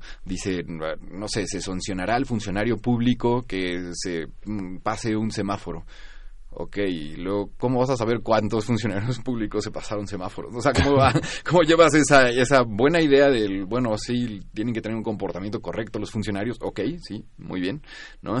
Ahora, ¿cómo lo llevas a la práctica, no? O sea, ¿cómo lo haces una ley que podamos aplicar? Porque para, ley, para leyes, para buenas ideas que son muy poco aterrizables, pues ya tenemos suficientes en nuestra legislación. Creo que el reto aquí es empezar a legislar con mucha mayor calidad, ¿no? Y sentarnos a hacer, sobre todo el diseño participativo de la legislación. Creo que eso es lo que podría ayudar a este a este mm, nuevo grupo mayoritario en las cámaras a, mejorar sus piezas legislativas, ¿no? abrirse a la participación ciudadana, ¿no? creerse de verdad este esto que todo el tiempo salen a decir Parlamento abierto aquí, y Parlamento abierto acá, pero el Parlamento abierto que estamos estamos viviendo todos los días en el Congreso cuando nos llaman a participar es, vengan, los escuchamos, ah, muchas gracias por participar, vamos a hacer exactamente lo contrario a lo que nos dijeron, no sabemos por qué lo, o sea, no les estamos ni siquiera dando una explicación del por qué, o sea, por qué ustedes nos dicen todas las organizaciones, eh, incluso las de base de víctimas y colectivos locales y lo que sea, les decimos una cosa y por qué acá se propone otra cosa diametralmente opuesta, ¿no? O sea, o sea, nunca nos explican por qué están legislando de la manera que están legislando. O sea, no nada más se trata de alzar la mano, sino también de dar explicaciones del por qué se legisla de tal o cual manera. en el tema de recortes presupuestales y antes de pasar, eh, de ahondar un poquito más a estas prácticas de parlamento abierto y bueno, ya no digamos la eh, el alzar la mano para decidir si se construye una, un tramo de, metrobús o no, como lo que ocurrió el fin de semana. Eh, en el tema de, austeridad, bueno, ¿tú consideran que eh, que, la coyuntura con Estados Unidos, esta coyuntura migratoria, va a generar alguna cuestión que atender, al menos en el reparto de eh, los recursos públicos que se tenga que desviar hacia el tema de la frontera sur eh, de nuestro país? Pues sí, de entrada pues acabamos de desviar a toda la, nuestra Guardia Nacional, que va a ser bastante costosa, y la acabamos de desviar toda hacia la frontera sur, ¿no? Además, acabamos, le, estamos poniendo un pedazo todavía extra de marina para, digamos, tener una guardia del tamaño que pueda cuidar la frontera, en, digamos, en, eh, en respuesta a los acuerdos no sabemos muy bien de qué especie llegamos con los Estados Unidos, ¿no? O sea, hay unos acuerdos por ahí que, que dicen que tenemos que cuidar la frontera sur, es lo que sabemos, para que no nos suban impuestos, para que no nos suban impuestos eh, en las exportaciones. Entonces, eso es lo que sabemos hasta el momento, no sabemos eh, ni siquiera cuántos efectivos van a estar en la frontera sur, cuánto va a costar ese despliegue, o sea, pero sí que va a haber muchos recursos invertidos, ¿no? Y además hay todavía una parte del acuerdo que no sabemos de qué se trata, ¿no? Que es una parte de los abren, los sabrán en su momento, ¿no? O sea, eh, y pues si esto tiene o no implicaciones presupuestales todavía será muy difícil de definir. ¿Cuáles son los otros temas que a los que tenemos que estar pendientes en este periodo extraordinario? Hemos mencionado ya al inicio algunos, la Ley General de Austeridad Republicana, que ya eh, te detuviste en ese tema, también la, Ley Reglamentaria de Extinción de Dominio, ¿no? la revocación de mandato, la consulta popular, reformas constitucionales en estas materias, eh, la ratificación del TEMEC, por ejemplo. ¿Cuáles son esos temas? ¿Y cómo pues se están también negociando? O sea, ¿cómo están ustedes que desde borde político que tienen, que están constantemente ahí observando el legislativo? cómo se está pulsando esta, esta negociación, los planteamientos, también en las, eh, en las juntas de coordinación, ¿no? en las distintas instancias dentro del legislativo. A ver, los temas eh, políticos como eh, más eh, como revocación de mandatos son los, los controversiales en este periodo extraordinario, ¿no? O sea, la, la, austeridad tiene sus puntos controversiales, pero también ha ido mejorando la calidad de la propuesta. Entonces, y todavía, digamos, hay posibilidades de ajustarla y de que haya mayor unanimidad. Eh, hay absoluta unanimidad en apoyar en todo lo que, o sea, hoy en la mañana venía escuchando justamente como decían varios senadores, no, apoyaremos absolutamente todo lo que se tenga que firmar que tenga que ver con el Tratado de Libre Comercio, ¿no? O sea, entonces en eso hay una mucha unanimidad, ¿no? Entonces, eh, me parece que eh, mm, temas políticos o de, esta reforma política no se deberían adelantar a este periodo extraordinario, o sea, no se deberían hacer en un periodo extraordinario, sino en el periodo ordinario de sesiones hasta septiembre, ¿no? O sea, eh, porque habría tiempo de meterlos junto con una reforma política muchísimo más amplia y entonces, de verdad, tener una visión sistema, sistémica de la situación, digamos, electoral, ¿no? Y ahí creo que sería importante que, digamos, si quieren empezar la discusión desde ahora, perfecto, ¿no? O sea, eh, pero terminarla discusión y empezarla y terminarla en una sola semana implica no discutir. ¿Cuál es la prisa? justo ahí, Pero, en el periodo extraordinario suele suceder eso. Lo que meten son las cosas que llevan prisa, ¿no? Y ese es el, digamos, el, el cuetón que aventaron, es, es básicamente los temas políticos que tendrían que formar eh, parte de la reforma política que están plantando, digamos, eh, más grande para, para el, periodo ordinario que empieza en septiembre. Entonces, eh, la apuesta sería porque estos temas, digamos, no contaminen la agenda de estos otros que de verdad podrían llegar como a tener consenso. Muñoz Ledo puso, en la, puso la, la, observación de que era inconstitucional la presencia de la Guardia Nacional para cuidar la frontera que no se había considerado una Guardia Nacional para perseguir migrantes porque no era una cuestión de militarización, como sí pasa en la custodia de la frontera. Eh, ¿Es algo que se tendría que discutir también en, la, en, ese, en este periodo, esa, esa observación de Muñoz Ledo? Mm, pues yo creo que eso está del lado de los tribunales, definitivamente. De los deberíamos de, o sea, en realidad el Congreso poco es lo que puede hacer porque él hizo la ley y hizo una ley para tener una Guardia Nacional que, eh, o sea, dirigida a hacer seguridad pública, lo que ya de por sí era muy controvertido porque en realidad es una seguridad pública militarizada, entonces es seguridad militar. Eh, pero ahora tener una, una frontera militarizada con tu seguridad pública, entonces es, es como darle tres vueltas otra vez. a la, sí, si la Guardia Nacional es multiuso, pues nunca la vamos a usar para lo que fue creado y al, y al final creo que eh, lo que tenemos que eh, tener en la cabeza es que hay otras cosas que vamos a tener que hacer. O sea, la Guardia Nacional no va a ser la solución que estamos esperando para seguridad pública y por ahí se tiene que venir una ley de policías, una ley nacional de policías. Por ejemplo, vienen adecuaciones al Código Nacional de Procedimientos Penales que, se desprenden de la iniciativa de prisión preventiva oficiosa que se aprobó en este periodo pasado ordinario de sesiones. Eh, vienen. a eh, ver, y en ese punto, ¿iniciativas en qué sentido? ¿Modificar el Código Nacional de Procedimientos Penales? Hay que adecuar el, código, digamos, a la modificación constitucional que hicieron. Del 19. Ajá, del 19 constitucional. Entonces, y luego también, eh, por ejemplo, se, se prevé que, que entren más modificaciones al Código Nacional de Procedimientos Penales porque tanto la Fiscalía como la Secretaría de Seguridad Pública, como, o sea, a ese código ya hace mucho tiempo mm, hacía falta hacer detallarlo. Ahora lo que me preocupa es cómo y hacia dónde y por qué, ¿no? O sea, si lo vamos a detallar hacia hacer un sistema más punitivista, ¿no? O sea, que genere como más, eh, o sea, que el, aparato del Estado tenga más dientes, digamos, y, y, se aseguren menos los derechos de los ciudadanos. Entonces ahí es donde me parece que es, o sea, podría no ser tan leve estas, estas modificaciones que se están planteando al Código Nacional de Procedimientos Penales. También viene, por ejemplo, un Código Penal único que si bien no es una excelente noticia federalista, o sea, digamos,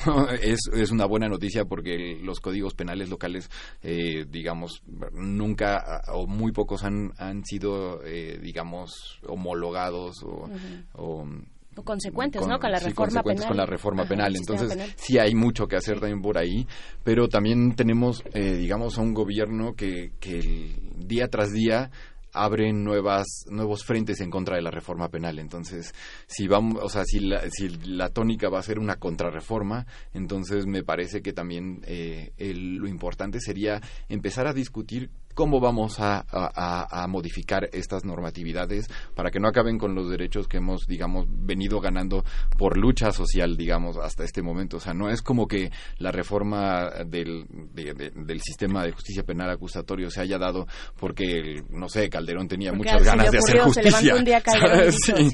no, o sea, o porque Peña Nieto tenía muchísimas ganas de que el sistema fuera mucho más transparente. No, o sea, esto ha sido así, una lucha social, una lucha social eh, la implementación tendría que haber terminado con Peña Nieto, ¿no? O sea, ahora la verdad es que dejaron todo a última hora y sí, la reforma le falta mucho para, para implementarse en muchas áreas, pero también hay avances que han cambiado el sistema de justicia de manera dramática en el país que deberíamos estar volteando a ver porque han, han mejorado mucho, ¿no? O sea, la cercanía de las instituciones de justicia al público, ¿no? O sea, entrada que el, juez esté enfrente de ti cuando te dicta la sentencia, a mí me parece que es ya suficientemente un, avance, ¿no? Antes el juez era una firma. Era una firma, literalmente al final del proceso, ¿no? Y, este, este sistema acusatorio es bien importante y creo que eh, debemos de, de, fortalecerlo. Creo que hay mucho que se puede hacer para que empiece a funcionar mejor. No hay un sistema que puedas inventar que de la noche a la mañana empiece a funcionar, sobre todo con una fuerte resistencia ¿no? por parte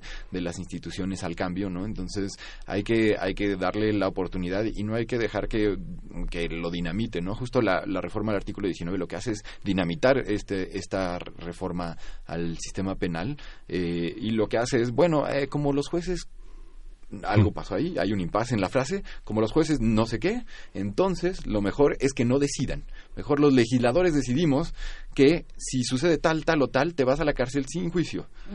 O sea, y ahí es donde cuando el legislador se vuelve juez es donde empieza a ser muy peligroso. Por eso, si la Guardia Nacional está bien aplicado o no en la frontera, en realidad ah, debería yo creo que haber una acción de inconstitucionalidad, del, o sea, que puede partir de tanto del Congreso, o sea, podrían promover una acción de inconstitucionalidad del Congreso, aunque por la mayoría eh, lo veo ah, más difícil, pero por ejemplo la CNDH podría también, aunque también ahora está bajo ataque político, entonces básicamente lo que necesitamos es, es pues fortalecer ese sistema de contrapesos, ¿no? Porque no nos importa quién gobierne o si estamos o no con él, eh, lo que necesitamos es tener un sistema que asegure que las decisiones se toman de manera democrática y conforme a derecho. La Guardia, o sea, una Guardia Nacional que, que en, principio y durante todos los foros nos estuvieron vendiendo como una guardia enfocada en la seguridad pública, que iba a ser civil, nada militar y tal. Ahorita está junto con la Marina defendiendo la frontera sur. y si eso es civil, pues entonces no sé, no sé. Ernesto Peralta, pues muchísimas gracias por esta por esta participación. Ernesto Peralta, director ejecutivo de Borde Político y bueno, pues eh, esperamos hablar próximamente de otros temas o de los resultados de este periodo de sesiones. Muchas gracias, Ernesto. Vámonos con algo de música. Esto es de Fats, Fatboy Slim, este DJ eh, inglés muy eh, popular en la década de los 90. La canción que vamos a escuchar es The Journey.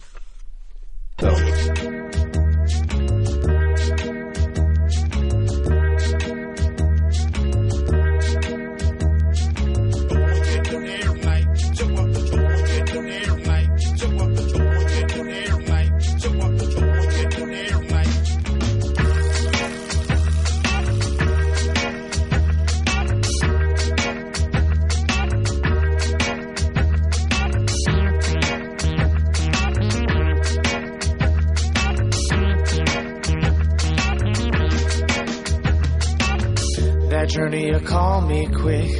That journey you call my name. That journey you have its way and have me wandering all my days. That journey you call me quick.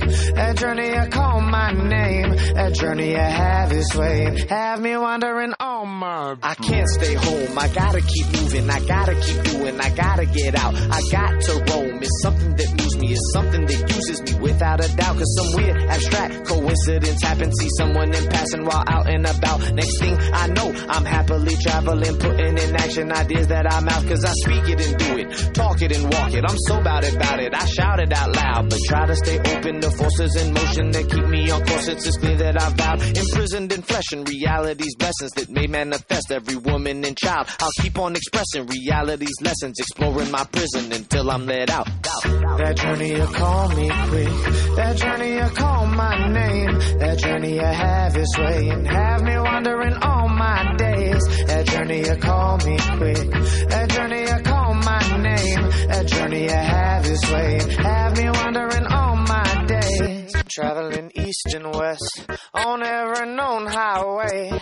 South to north, carrying that torch until I'm old and gray.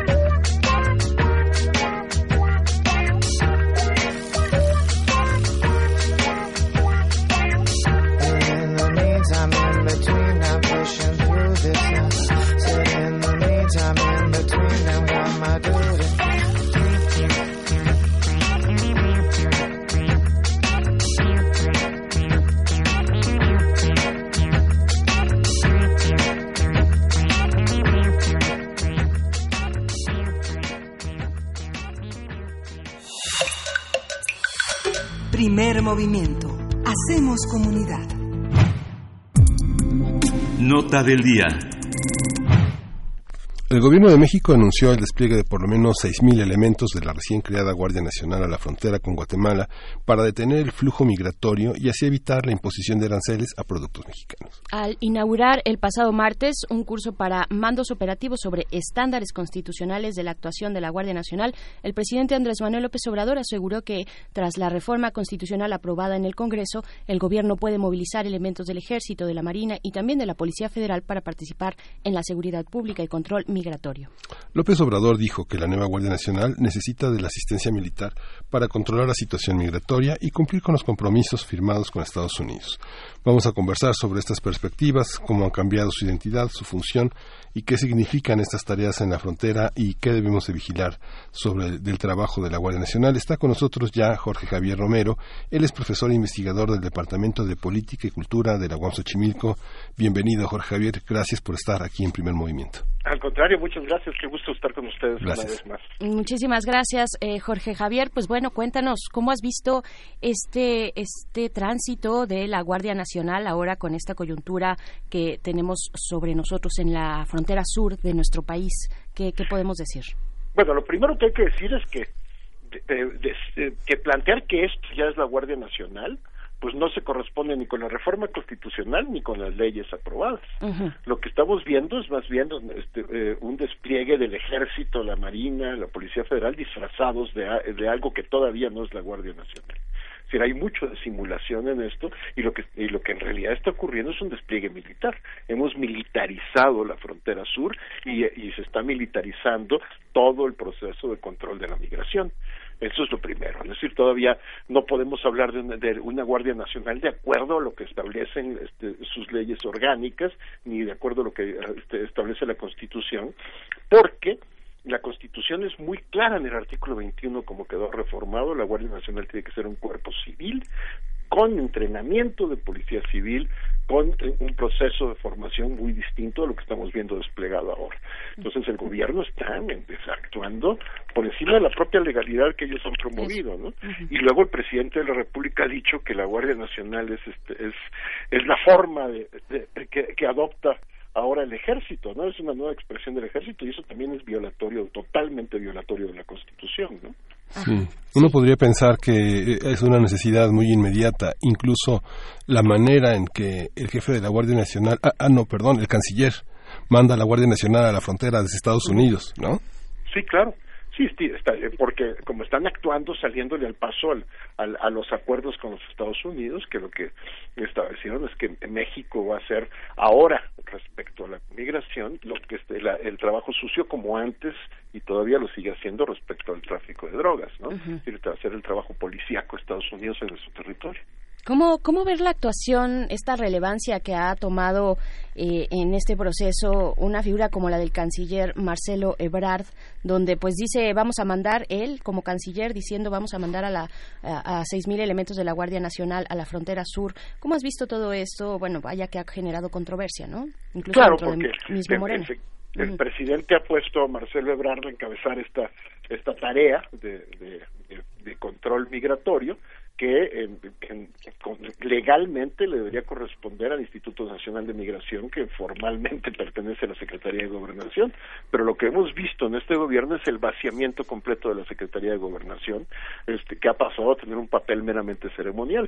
Hoy la, la Secretaría de Gobernación Olga Sánchez Cordero pues es una suerte de jefa de relaciones públicas para dar la cara buena del gobierno en este tipo de temas junto con el subsecretario de, de Derechos Humanos y Asuntos Migratorios Alejandro Encinas mientras que eh, eh, buena parte de, lo- de- de las tareas que deberían corresponder a un ministerio del Interior, como es la Secretaría de Gobernación, las ha asumido la Secretaría de Seguridad y ahora en esta tarea de emergencia que le han este, que le ha tocado jugar, está jugando el, este, el secretario de Relaciones Exteriores, Marcelo Ebrard. ¿no?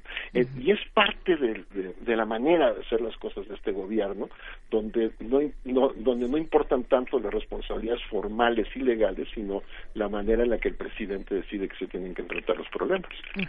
Es, es muy eh, triste, casi podría decir, el papel que le han delegado a la secretaria de Gobernación, ¿no? Incluso las declaraciones que ella misma hizo la semana pasada, eh, admitiendo que no sabe por dónde se le colaron más de 130, eh, alrededor de 130 mil personas migrantes, ¿no?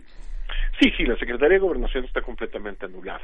Después de en la época clásica del régimen del PRI era la Secretaría todopoderosa que llevaba la relación con los gobiernos de los estados, se encargaba de la policía política, del control territorial y demás. Ahora, en cambio, se ha convertido simplemente en una secretaría decorativa, ¿no? Prácticamente sin atribuciones legales desde las reformas de la ley de la Administración Pública Federal del año pasado y ahora también sin atribuciones políticas, con una secretaria que ha mostrado una enorme debilidad para enfrentar su tarea, ¿no? Entonces, pues con muy buenas intenciones, que planteó una serie de reformas que, este, y las impulsó durante su periodo en el Senado, que se veían muy, este, muy bien, pero que ha tenido, pues, no tiene ninguna capacidad, incluso para pues, influir en, la aprobación de las reformas que ella misma propuso en la Cámara de Diputados, como la reforma a la política, perdón, en la Cámara de Senadores, como, como la reforma a la política de drogas, que simplemente parece estarse este, quedando congelada ahí, ¿no? Bueno, yo no me imagino, perdón, nada más, este, eh, Jorge Javier, la discusión de la política de drogas en este momento preciso. No sé, no sé si venga, eh, por supuesto que es ya urgente y necesaria, pero esta coyuntura lo ha abarcado todo, ¿no? O ha abarcado muchísimo. Cuéntanos de esta, de esta amalgama también que tiene la Guardia Nacional en sus tareas ahora de seguridad, eh, pues de seguridad nacional, ¿no? Cuando hablamos de eh, una presencia importante en la frontera, junto con el nuevo el nombramiento del nuevo titular del Instituto Nacional de Migración, que tiene este perfil muy particular orientado hacia los aspectos del sistema penal ¿no? De reinserción social también, finalmente eh, punitivo, ¿no? Sí, en cuanto al Instituto Nacional de Migración pasamos de tener un director académico con una este, con mucha experiencia en temas migratorios y con una idea política de, de, reforma este, de la política migratoria que iba más hacia fortalecer los derechos humanos de las personas migrantes, su protección, etcétera, a una visión totalmente policíaca. Es decir, este es uno más de los reflejos, es un reflejo más de la cesión que hizo el gobierno frente a las presiones de los Estados Unidos.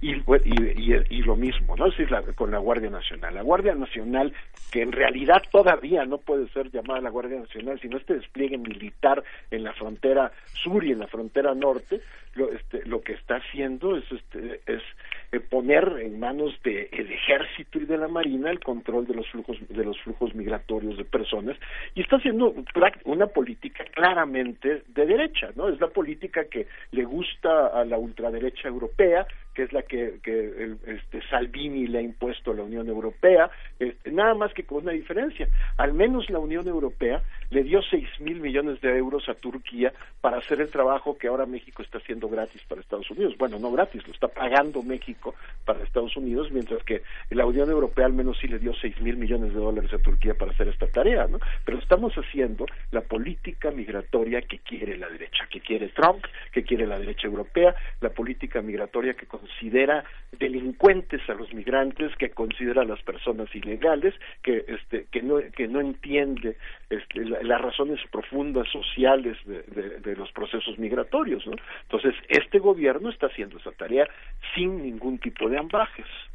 Sí, esta, esta visión de Muñoz Ledo de la inconstitucionalidad de la Guardia Nacional en la frontera, de pronto este, aparece como un flashazo en medio de una preocupación por cumplir con los eh, por las con las condiciones que puso Estados Unidos. Más que acuerdo fueron condiciones eh, digamos se, celebró el acuerdo pero en realidad eh, como decía Elguera en la jornada era un acuérdense que mando yo. Cómo cómo cómo cómo ve Jorge esta visión de Muñoz Ledo no, yo, yo creo que Muñoz Ledo tiene razón. Este, eh, Muñoz, Ledo ha sido la única voz crítica que ha planteado este, eh, los enormes problemas que tiene desde una perspectiva este, diplomática y de, y de, y de cumplimiento con los con las convenciones internacionales de las Naciones Unidas en materia de, de, migración y refugiados, toda la política que está emprendiendo el gobierno mexicano, este, como imposición, por supuesto, de, la, de los Estados Unidos.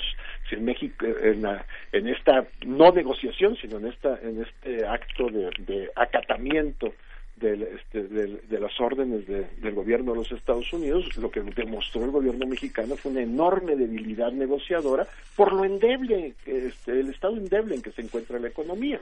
Este, pero la, evaluación que hizo el gobierno es que no tenía ninguna capacidad de negociación porque eh, eh, eh, no iban a resistir ni un momento la imposición de aranceles. Y esto es lo que ha puesto el gobierno mexicano en la situación en la que está. Y por eso, bueno, ahora lo que estamos viendo es que así como se militarizó la guerra contra las drogas, ahora vamos a ver la militarización del combate a la migración.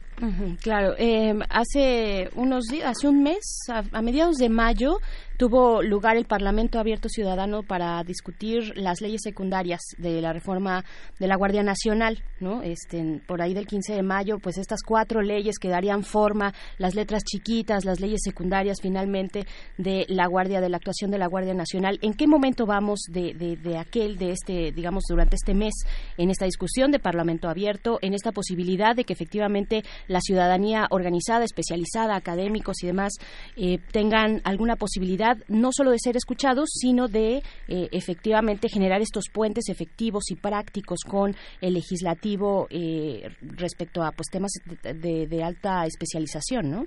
Bueno, lo de que ocurrió con las leyes secundarias de la Guardia Nacional es un ejemplo de simulación, mientras que para la discusión constitucional sí hubo proceso de parlamento abierto, a la hora de la discusión de las leyes secundarias lo que hubo fue una simulación de parlamento abierto, porque en realidad fue convocado por la propia sociedad civil, aunque aunque eh, aunque ocurrió dentro de las instalaciones del Senado, pero no fue un procedimiento de parlamento abierto y además las leyes secundarias se aprobaron prácticamente en secreto sí, el resultado fue mejor que, este, de lo que se pudo haber esperado, este, finalmente las leyes secundarias sí reflejan en términos generales las reformas constitucionales que fuerzan a que la, a la que la Guardia Nacional sea un cuerpo civil con con este con procesos de reclutamiento civiles con procesos de entrenamiento civil pero se colaron muchas cosas en las leyes secundarias que son muy preocupantes entre ellos un régimen disciplinario que si bien no puede ser fuero militar porque quedó excluida la, la posibilidad del fuero militar tanto en la Constitución como en las leyes secundarias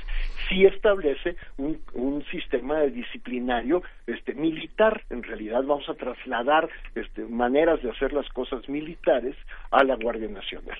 Y por eso es indispensable que exista lo que la Corte Interamericana de Derechos Humanos, desde su sentencia en el caso Mujeres Víctimas de Tortura Sexual en Atenco, que es una este, sentencia de noviembre de 2018, dispuso que es la obligación del Estado mexicano de crear un observatorio independiente para la rendición de cuentas y monitoreo de la Policía Federal y esto se traslada ahora a la Guardia Nacional, ¿no? Todo es que la, ya porque como la Guardia Nacional este, eh, según el marco que se aprobó, según las leyes secundarias aprobadas, asume todos los objetivos, las atribuciones, las obligaciones de la Policía Federal, pues está obligado este, también a, este, a ser asumida como por el Estado mexicano como la institución que sustituye a la Policía Federal y por lo tanto debe existir, de acuerdo con la Corte Interamericana de Derechos Humanos, un observatorio independiente que la supervise. Y eso sería un, una forma de eh, eh, permitir que haya rendición de cuentas del nuevo cuerpo ante la sociedad, porque eso es fundamental en los cuerpos policíacos. Si no tienen mecanismos de observación externos, los cuerpos policíacos tienden a reproducir sus maneras de hacer las cosas, y más cuando se trata de cuerpos policíacos formados desde, desde las Fuerzas Armadas. Hay una, hay una, en 2019 se pensó, tengo frente a mí el documento de la estructura orgánica de la Guardia Nacional, y se pensó para 2019 82.747 efectivos.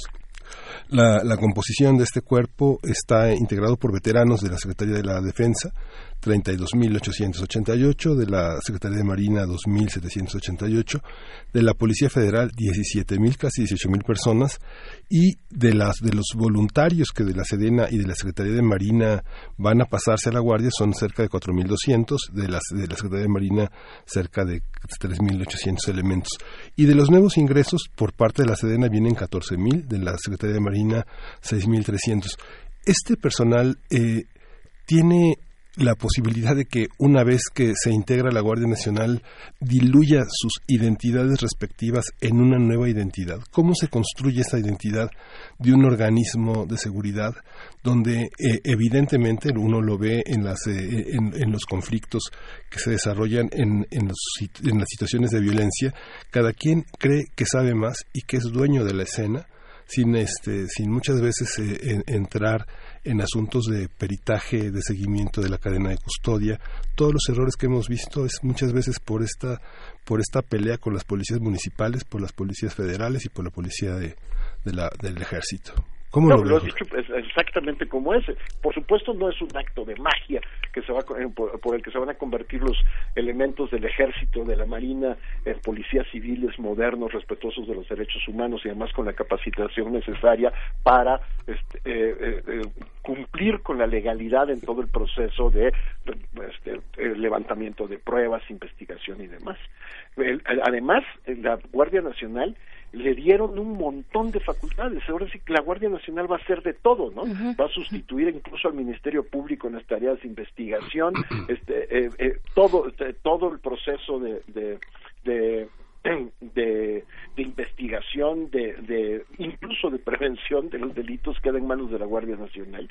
Y esto hace que sea un cuerpo que, eh, que, que va a ser un metementodo que, este, que va a entrar en conflicto, por supuesto, con las muy endebles estructuras de las policías locales.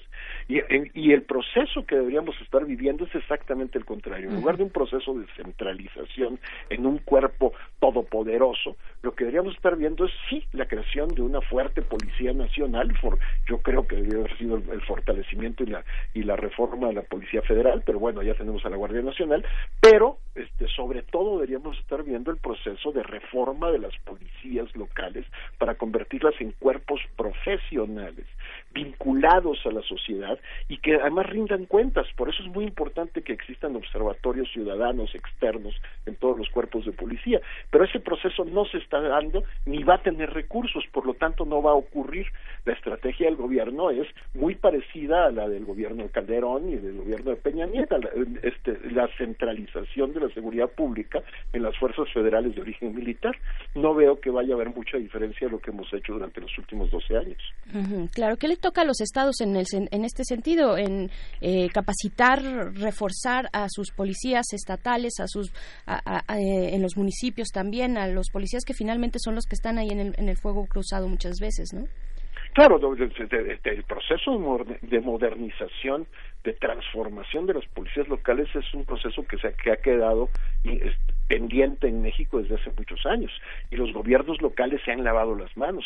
Lo que tendríamos que estar viendo es un proceso de transformación policíaca para tener unas policías ciudadanas, policías que en los municipios estén vinculados a la sociedad, que conozcan su comunidad y que estén reconocidos, respetados y que sean servidores de la comunidad para que sean los encargados de la prevención local, policías este, estatales que tengan muy buena capacitación técnica para poder investigar delitos como coadyuvantes del Ministerio Público y demás, y una policía nacional subsidiaria de, de este, y que además tenga capacidad de control territorial. Todo eso con mucha rendición de cuentas, con observación de, auditorías externas, ¿no? Contralorías externas que, que, sean las que hagan rendir cuentas a los cuerpos policíacos. Esa es la gran reforma que no se ha hecho en México.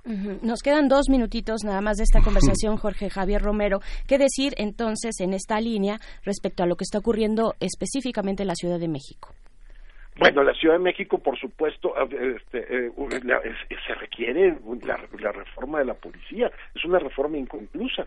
Hubo algo de reforma desde la época en que el propio Marcelo Ebrard estaba al frente de la policía de la Ciudad de México, empezaron a transformarla, empezaron a hacer que tuviera cuerpos especializados de investigación, por ejemplo, de homicidios, pero es, pero este, ha habido mucho tiempo perdido, el gobierno pasado de la ciudad fue un desastre, y ahora lo que estamos viendo es pues las enormes debilidades que, ocurren cuando un cambio de gobierno implica la ruptura de los pactos de protección particulares que reducen la violencia este, de manera, por supuesto, corrupta ¿no? Y que era lo que ocurría, este, eh, lo que ha ocurrido tradicionalmente en la Ciudad de México.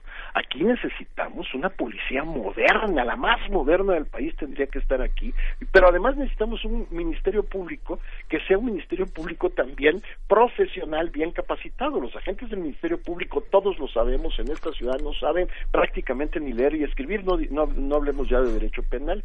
Y eso es en lo que debería estar empeñado el gobierno ahorita de la Ciudad de México, ¿no? En, en transformar la vieja procuraduría en una fiscalía moderna, este, con nuevos este, fiscales locales profesionales y en modernizar la policía y eso es lo que permitiría que no tuviéramos que recurrir por supuesto a la Guardia Nacional. Lo que vamos a ver, sin embargo, es que también la Ciudad de México va a vivir este proceso de militarización disfrazado con el despliegue de la Guardia Nacional. Sí, eh. una, una situación compleja, pero, pero además, eh, este, eh, bueno, tenemos que finalizar ya la entrevista, pero vimos en 94, este, Jorge Javier, cómo la Secretaría de la Defensa enfrentó en Chiapas el problema de tener unos destacamentos que, eh, cuyos militares eran hermanos de los rebeldes, ¿no? Digamos, hermanos no solo por consanguinidad, sino por parentescos este, primarios, secundarios, cuñados, este, primos, etcétera, y hubo que replantear todo el tema de, del reclutamiento para pensar que tenían que tener cierta neutralidad, cierta objetividad frente a los conflictos que enfrentaban, pero al mismo tiempo el conocimiento suficiente para tener un contexto de los usos y costumbres de los lugares en los que operaban, ¿no? Sí, exactamente. No es, no es, un problema sencillo, es un problema complejo, pero, pero sabemos perfectamente por la experiencia internacional que las mejores policías son las que tienen vínculos con las sociedades donde actúan, que son parte de esa sociedad, la conocen y que, y que se, y se conciben a sí mismas como servidoras de esas sociedades. Este es un problema complejo en México porque en México tradicionalmente no hemos tenido policías profesionales, el reclutamiento de las policías ha sido clientelista y por supuesto ha habido una enorme connivencia con, con los propios grupos criminales, porque en México lo que hemos tenido como mecanismo de reducción de la violencia ha sido la venta de protecciones particulares y la negociación de la desobediencia de la ley. Entonces, eh, transformar esa inercia institucional es complicado, pero lo más difícil es, es no hacerlo, ¿no? Lo más costoso es no hacerlo. Siempre y cuando no se polarice a los ciudadanos de buenos y malos, ¿no? Como pasaba con las policías de Durazo. Jóvenes, jóvenes, drogadictos y rebeldes, este, vagos y, ¿no? Mujeres, mujeres. Lo este, vivimos. Yo viví mi juventud bajo el, el imperio de, de Durazno. Sí, las etiquetas sobre ciertas formas de, vivir y de vestirse y de, y de ser ¿no? en la ciudad. Exactamente. Bueno, Jorge, Jorge Javier Romero, profesor, investigador del Departamento de Política y Cultura de la UAM Xochimilco, muchísimas gracias. Al contrario, muchas gracias a ustedes, muchas gracias, Berenice. Hasta pronto, Jorge Javier. Pues seguiremos en este tema que no acaba. Veamos cómo resulta esto que se perfila, pues sí, como esta presencia eh, disfrazada de la Guardia Nacional, pero militarizada en el fondo en la frontera sur de nuestro país. Son las nueve, las ocho, perdón, con 59 minutos. Vamos al corte de la hora para iniciar eh, la tercera hora de primer movimiento y le decimos adiós a la radio Nicolaita. Nos encontramos con ustedes el día de mañana a partir de las 8 de la mañana. Muy buenos días. Seguimos aquí en el 96.1 de FM. Síguenos en redes sociales. Encuéntranos en Facebook como Primer Movimiento y en Twitter como arroba PMovimiento. Hagamos comunidad.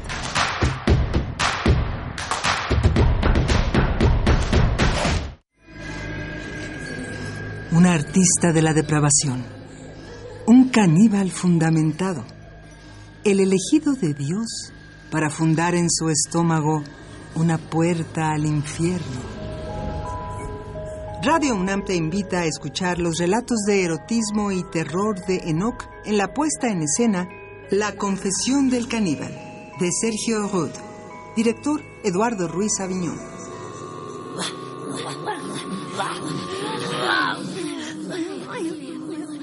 todos los martes de junio a las 20 horas en la sala Julián Carrillo de Radio UNAM. Adolfo Prieto 133, Colonia del Valle, cerca del Metrobús Amores. Entrada libre. Comer o ser comido. Esa es la cuestión. Radio UNAM, experiencia sonora.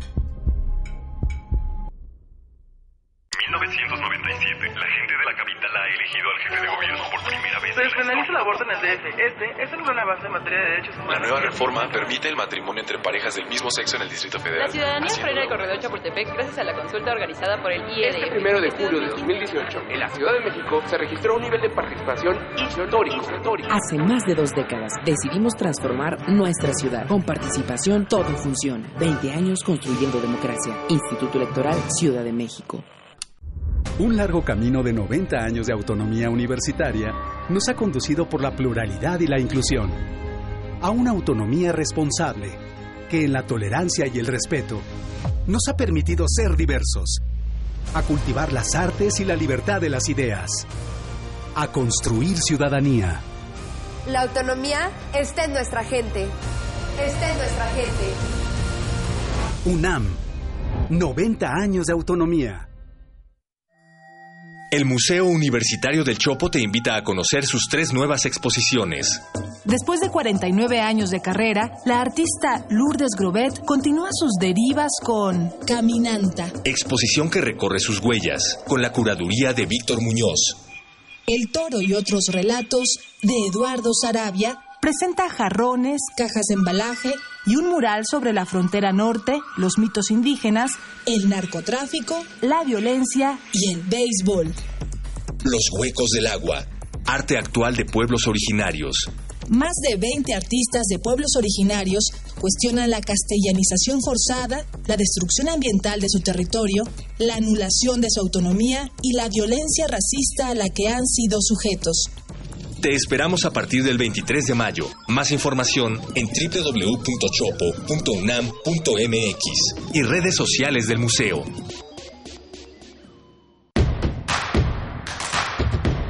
Encuentra la música de primer movimiento día a día en el Spotify de Radio UNAM y agréganos a tus favoritos.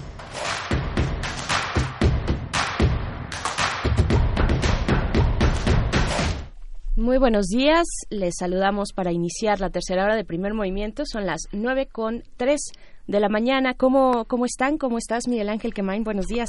Pues eh, muy, muy, muy prendidos con todo este tema de las eh, que acabamos de pasar, la última, la última hora, la segunda hora de primer movimiento con el tema de las, eh, del periodo extraordinario en el Senado, todas las leyes que se discuten, que tenemos que estar muy, muy atentos porque es una parte fundamental, se ha convertido la política en una parte fundamental de nuestra vida cotidiana y lo que se va a discutir en estos, en este periodo extraordinario tiene que ver mucho con la manera en la que participamos, la tema, el tema de la austeridad, el tema de la este, renovación de mandato, todo este tipo, todo este tipo de cuestiones que tienen que ver con nuestra vida cotidiana. Y el tema de la Guardia Nacional, Berenice, que, eh, que se ha discutido de una manera muy, muy intensa con la participación justamente de Jorge Javier Romero, que es un especialista en el tema y de una manera muy clara muchos planteamientos, ¿no?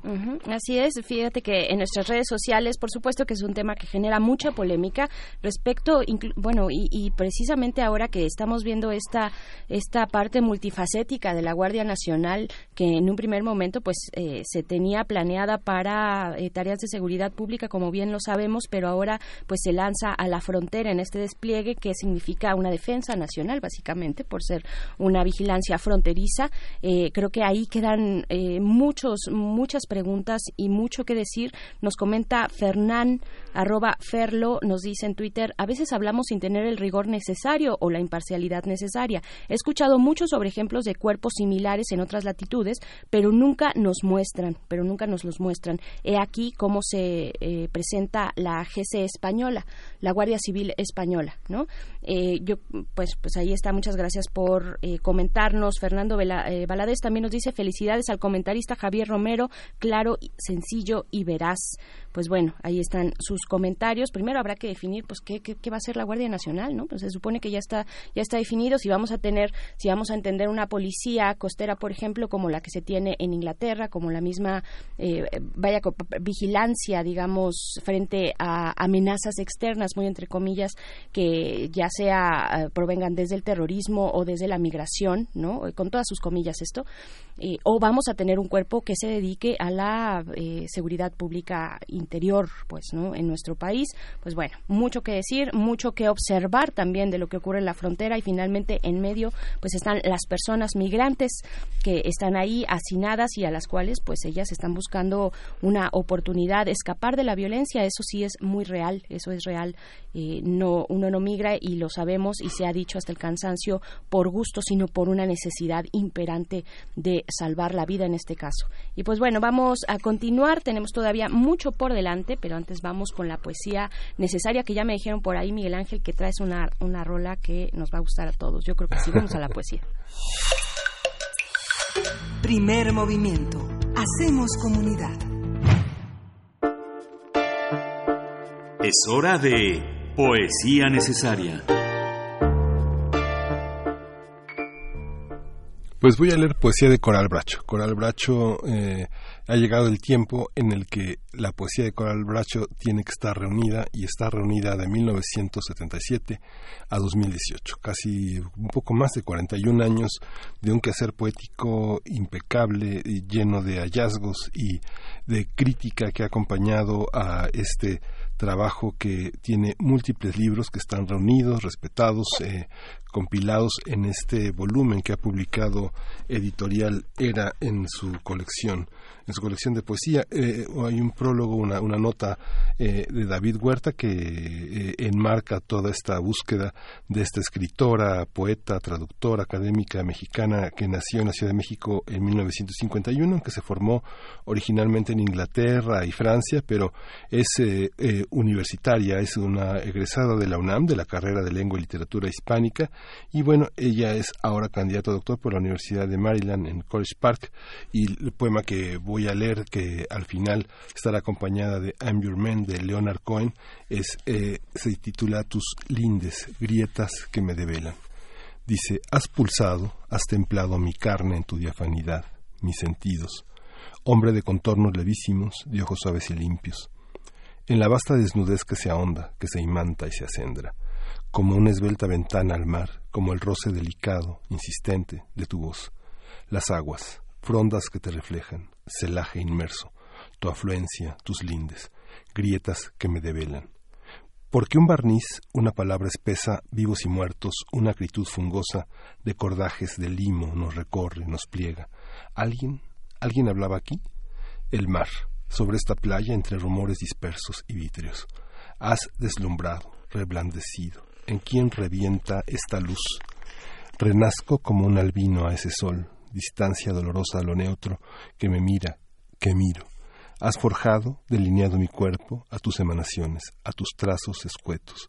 Has colmado de raíces, de espacios. Has ahondado, desollado y vuelto vulnerables, porque tus llamas tensan y desprenden, porque tu luz arranca, gubia, suavísima con su lengua, su roce, mis membranas, en tus aguas. Ceiba luminosa de espesuras abiertas, de parajes fluctuantes, excedidos. Tu relente, mis miembros. Miro con ojos sin pigmento ese ruido ceroso que me es ajeno. ¿A quién unge, a quién refracta, a quién desdobla? En mi cuerpo tu piel yergue una selva dúctil que fecunda sus bordes. Una pregunta, viña que se interna y enciende los recodos, los cruces, de sus tramas, de sus cimas, la afluencia incontenible. Un cristal que penetra luminoso, candente en las vastas pupilas ocres del deseo. Las transparenta, un lenguaje minucioso, Has ahondado, has urdido. ¿Y quién se desplaza aquí? ¿Quién desliza entre las sombras los ecos? Su flama siempre multiplicada, siempre henchida y secreta, sus lindes. Has ahondado, has vertido. ¿Y quién? ¿Quién murmuraba aquí? ¿Quién lo estrecha? ¿Quién lo besa? ¿Quién lo habita?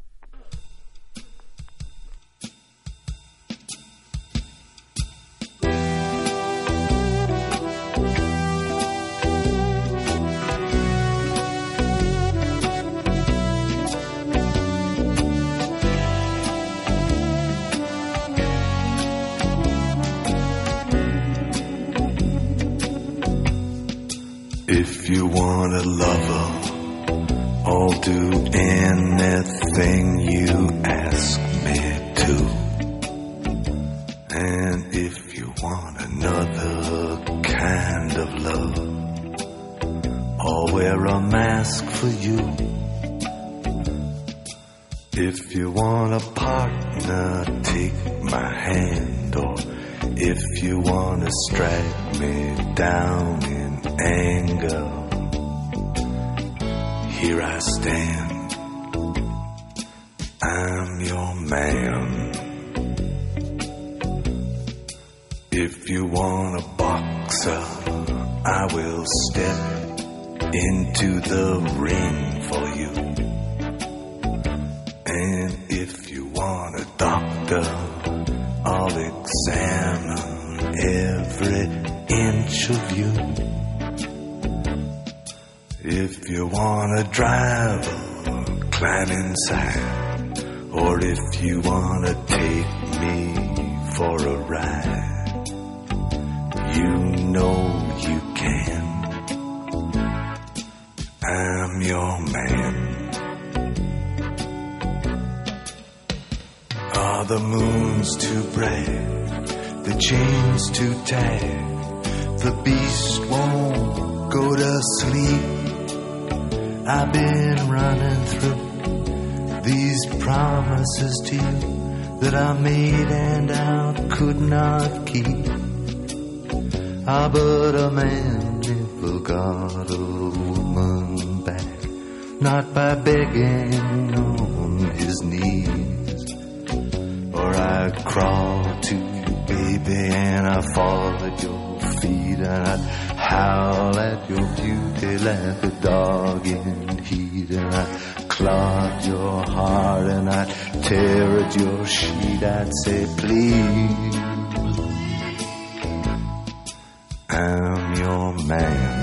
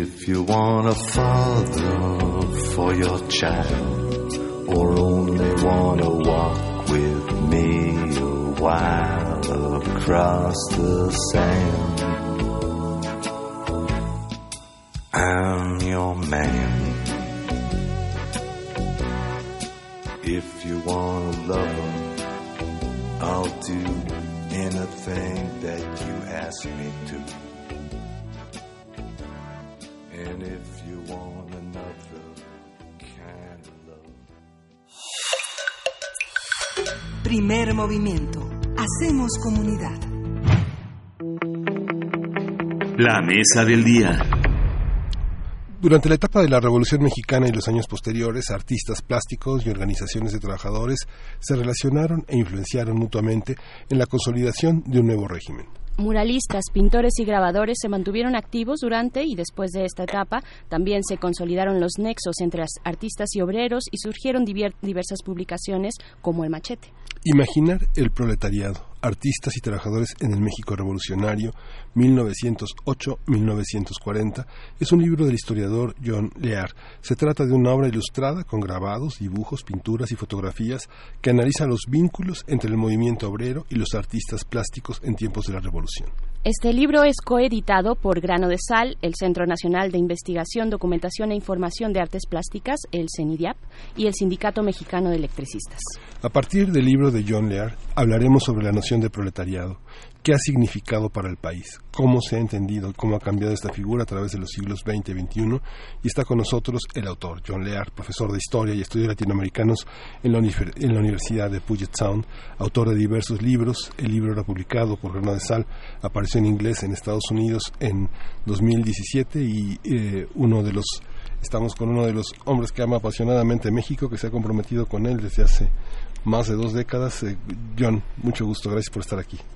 Bueno, gracias a ustedes. Encantado de estar aquí para hablar sobre un tema que me apasiona mucho y que bueno se, se muestra además se antoja muchísimo esta esta discusión. Primero preguntarte John eh, cómo cómo ha sido plasmada la idea y la representación gráfica también del proletariado tú abarcas un periodo en este en este libro de 1908 a 1940 el periodo de la revolución. Cómo se fue construyendo finalmente también desde las narrativas del poder desde las narrativas del gremio artístico un gremio artístico eh, que puede estar eh, o no dividido a, a favor del el gobierno y favorecido por el gobierno, pero otro también independiente, ¿no?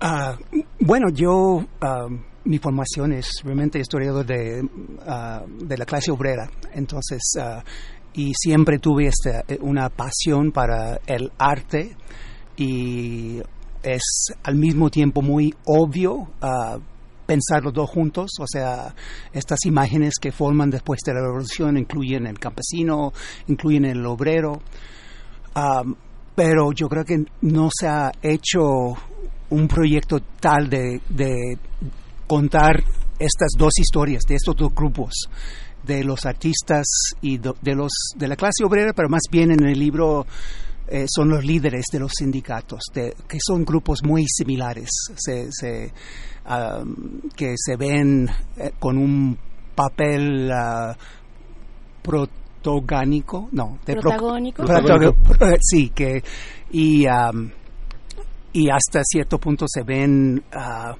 como intermediarios entre las masas movilizado por la revolución y entre el gobierno con quien comparten ciertos uh, objetivos, cultura, ideas.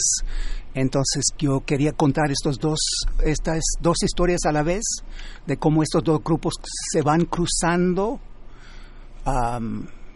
entre ellos y entre las masas que quieren movilizar, concientizar y el gobierno. Y también contar la historia a través de las imágenes que van produciendo, sobre todo los artistas, pero también los sindicatos en sus periódicos, uh, algunas veces uh, los mismos obreros sindicalizados que, uh, que, que, se hacen artistas y hacen arte para su, sus revistas y periódicos. Entonces, quería seguir esta pista. Um, durante todos estos años, o sea, empezando con antes de la revolución, cuando el obrero apenas entra en la escena política y, mucho menos en el arte que se produce en la academia um, hasta 40. Entonces es una manera de contar una historia ya conocida por todos los dos grupos y también es una historia de una, un ciclo de revolución que termina, se institucionaliza en, los años 40, o sea, ahí la historia macro es bastante conocida, pero ah, yo creo que lo que es nuevo es juntar esta historia con los detalles de estos grupos interactuando y lo que salgo con un argumento que, que es mucho más denso, las redes de interacciones y también es mucho más, es, demasiado fácil hablar simplemente de, de, de, una, de unos artistas y obreros puramente revolucionarios y mucho menos dominado completamente por las uh, instituciones obsianos del gobierno uh, institucionalizado. Fíjate que este es interesante porque también eh, tomas un periodo en el que está antes de la revolución, digamos que es el ocaso del porfiriato, y es un periodo en el que una de las figuras eh, centrales es Diego Rivera, ¿no? Un hombre que se va en 1907 a Europa, un hombre que quiere ser francés, pero que regresa en 1921 queriendo ser obrero y se encuentra con el nada menos que con el nacionalismo que promueve Vasconcelos y ahí empieza, digamos, todo lo que es el arte por revolucionario, que es eh, lo más caliente, lo más candente del libro, ¿no? Sí, ¿Cómo, cómo, ¿Cómo entender esta historia que es al mismo tiempo personal e institucional? Sí. Ah, bueno, yo empecé el libro hace, no quiero contar los años, cuando surgió el proyecto, pero surgió realmente con, como cierta fascinación con Diego Rivera. Es el artista más conocido para un historiador, es muy fácil eh, enseñar con sus imágenes. Ah, mi primera impresión de México fue el mural del Palacio Nacional. Ah, pero muy rápidamente me di cuenta que, que es un proceso mucho más complicado, es un proceso colectivo que de alguna manera Rivera, por todo su talento y tamaño y ego y uh, participación después de 1920 no es toda la, historia. Aunque confieso estoy retomando esta historia ahora en, otro libro sobre Rivera, que es una biografía política. Um, pero es, por ejemplo, um, Rivera, bueno, primero nunca, nada empieza, ni hay, no nunca hay revolución que empieza de cero, ¿verdad? Entonces, y Rivera llega a, a 21 y el país es completamente cambiado y los artistas también. Y él tiene su experiencia de revolución artística en Europa o sea, él se mete con las vanguardias estéticas, con eh, Picasso, que no, realmente casi no toca el tema de México. O sea, hay hay un cuadro zapatista, bueno, que luego se llama ah, Paisaje Zapatista, pero él inventa como muchas cosas el título después. O sea, obviamente tiene cierta preocupación con México, se presenta en México como el mexicano, el caníbal y todo este rollo, pero de una revolución social, del sujeto del obrero, no toca en casi ningún cuadro. Entonces, ah, un poco quería ver lo que pasaba en su ausencia. O sea, y ah, como Arrosco dice en su autobiografía en 1921, la mesa estaba puesta. O sea, no es que Rivera hizo su, una revolución artística llegando de Europa, aunque tuvo un papel um, principal. Um, y así también en, um, en 1910 ya los artistas tienen muchas preocupaciones que se expresan después. por eso empiezo con dos recursos que tienen los artistas, dos modelos, y uno es Saturnino Herrán, o sea, que es el modelo de un pintor académico, um, pero como otros alumnos y sus mismos maestros y Dr. Adel Morillo, que es realmente es el Diego Rivera de la década de, uh, de los 15 años antes de 21. Um, entonces, Herrán es el mejor bueno, incluso Rivera en esta época, sus maestros dicen, hay que pensar la nación de otra manera y la persona que limpia eh, se pone de modelo y algunos dibujos ahí de, de todos los estudiantes, de, de, otros sujetos, de este, de este obrero trabajador que también ah, es un nuevo sujeto en, en, el arte, pero Saturnino Herrán lo hace ah, muy bien eh, y en una concepción que cabe entre la academia, ah, sus obreros son muy europeos, uh, musculosos, que posan en uh, las mismas posturas del, del arte clásica. Entonces es una forma de, de, poner el obrero como sujeto. Um, y otro que uso, que es otro modelo que al final yo creo que gana en términos estéticas y, uh, y uh, ideológicas. O sea que, que los obreros de Saturnino Herrán están participando en construir el orden y paz y uh, la misma ciudad porfiriana, pero Posada tiene un obrero aplastado por los capitalistas, usa el lenguaje de clase, están completamente explotados.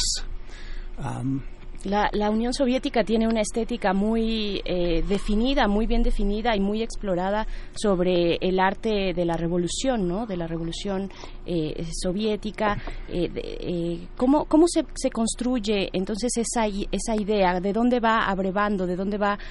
¿Cuáles son los recursos que se van uniendo para construir finalmente a un obrero cuando a principios de siglo, pues lo que teníamos como masa trabajadora, digamos, era la masa agrícola, ¿no? Y no tanto eh, la, obrera que fue poco a poco después creciendo con la idea de un México moderno, ¿no? Industrializado. Sí, sí. Y uh, entonces, la, ¿cómo surge el obrero y qué influencia tiene la, el arte y la política de la Unión Soviética. sí, y cómo convive esa, esa idea de la Unión Soviética, esa idea plástica, con una tradición tal vez en México gráfica, desde la estampa, desde el grabado, por ejemplo, sí. ¿no? Eh, ¿Cómo conviven? Sí, yo creo que es, es una convivencia muy, ah, muy rica, muy fluida, que hasta cierto punto permite que el, arte mexicano comprometido con temas como el obrero y campesino, nunca se mete completamente con las restricciones que pasan en la Unión Soviética. Ah, entonces hay, siempre, eh, en los años uh, inmediatamente antes y después de la revolución bolchevique, ah, la, el arte en la Unión Soviética es impresionante, de una creatividad fascinante, que muy ligado con el proceso de la revolución visual que está pasando en todo, en París sobre todo, pero en toda Europa, con la revolución social que está pasando en, en la Unión Soviética. Um, yo fui por primera vez el año pasado a, a, la, a, Rusia y yo sabía que todo este arte era, tenía su influencia en, México, pero fue una revelación, ver estas cosas y yo veía en, el arte así, ah, bueno, ya esto es Diego Rivera, que es, que está, que entonces los mexicanos están tomando de estas influencias. sí, estoy seguro que el proceso de, ah, esto, esto es parte de mi nuevo libro, que la fascinación de Rivera con la industria viene en parte de Detroit, pero también viene en parte del proceso de industrialización que está pasando en, en la, Unión Soviética um, y el arte que representa esto. Entonces, yo creo que hay estas influencias que se incorporan. Uh, otro ejemplo sería, bueno, simplemente poner el obrero como figura central en un discurso de clase, Uh, también um, fotomontaje, por ejemplo, Tina Modote es realmente eh, está muy consciente del, de, la, de, los experimentos en fotografía en la Unión Soviética. Y ella es, uh, estoy, uh, parece, están de acuerdo que ella es la primera en usar fotomontaje de esta manera. Al mismo tiempo, y aquí termino, es que yo creo que la tradición tan fuerte del arte mexicano y de Posada en particular, salva a México de una imitación muy um, estrecha, sobre todo en los años 30, cuando uh, Stalin impone um, solo una ruta de realismo socialista, ¿verdad? Ah, yo creo que sobre todo Posada, con toda su creatividad, de su magia, de sus alucinaciones, de sus inventos de criaturas extrañas, que esto, todo esto es parte de México que limita la influencia de, gracias a Dios. Ah, gracias a la muerte. sí, gracias a la muerte, gracias, que, que, que hasta los... Ah, artistas más comprometidos con la Unión Soviética como el taller de gráfica popular en los años 40 no, no pueden ah, ah, no pueden seguir esta estrecha visión soviética esta, esta visión es que hay varias líneas, ¿no? Hay varias líneas eh, que vienen desde el siglo XIX. El tema de la academia, que la universidad ya está presente, está presente la Escuela Nacional Preparatoria, sobre la que después habrá murales muy importantes.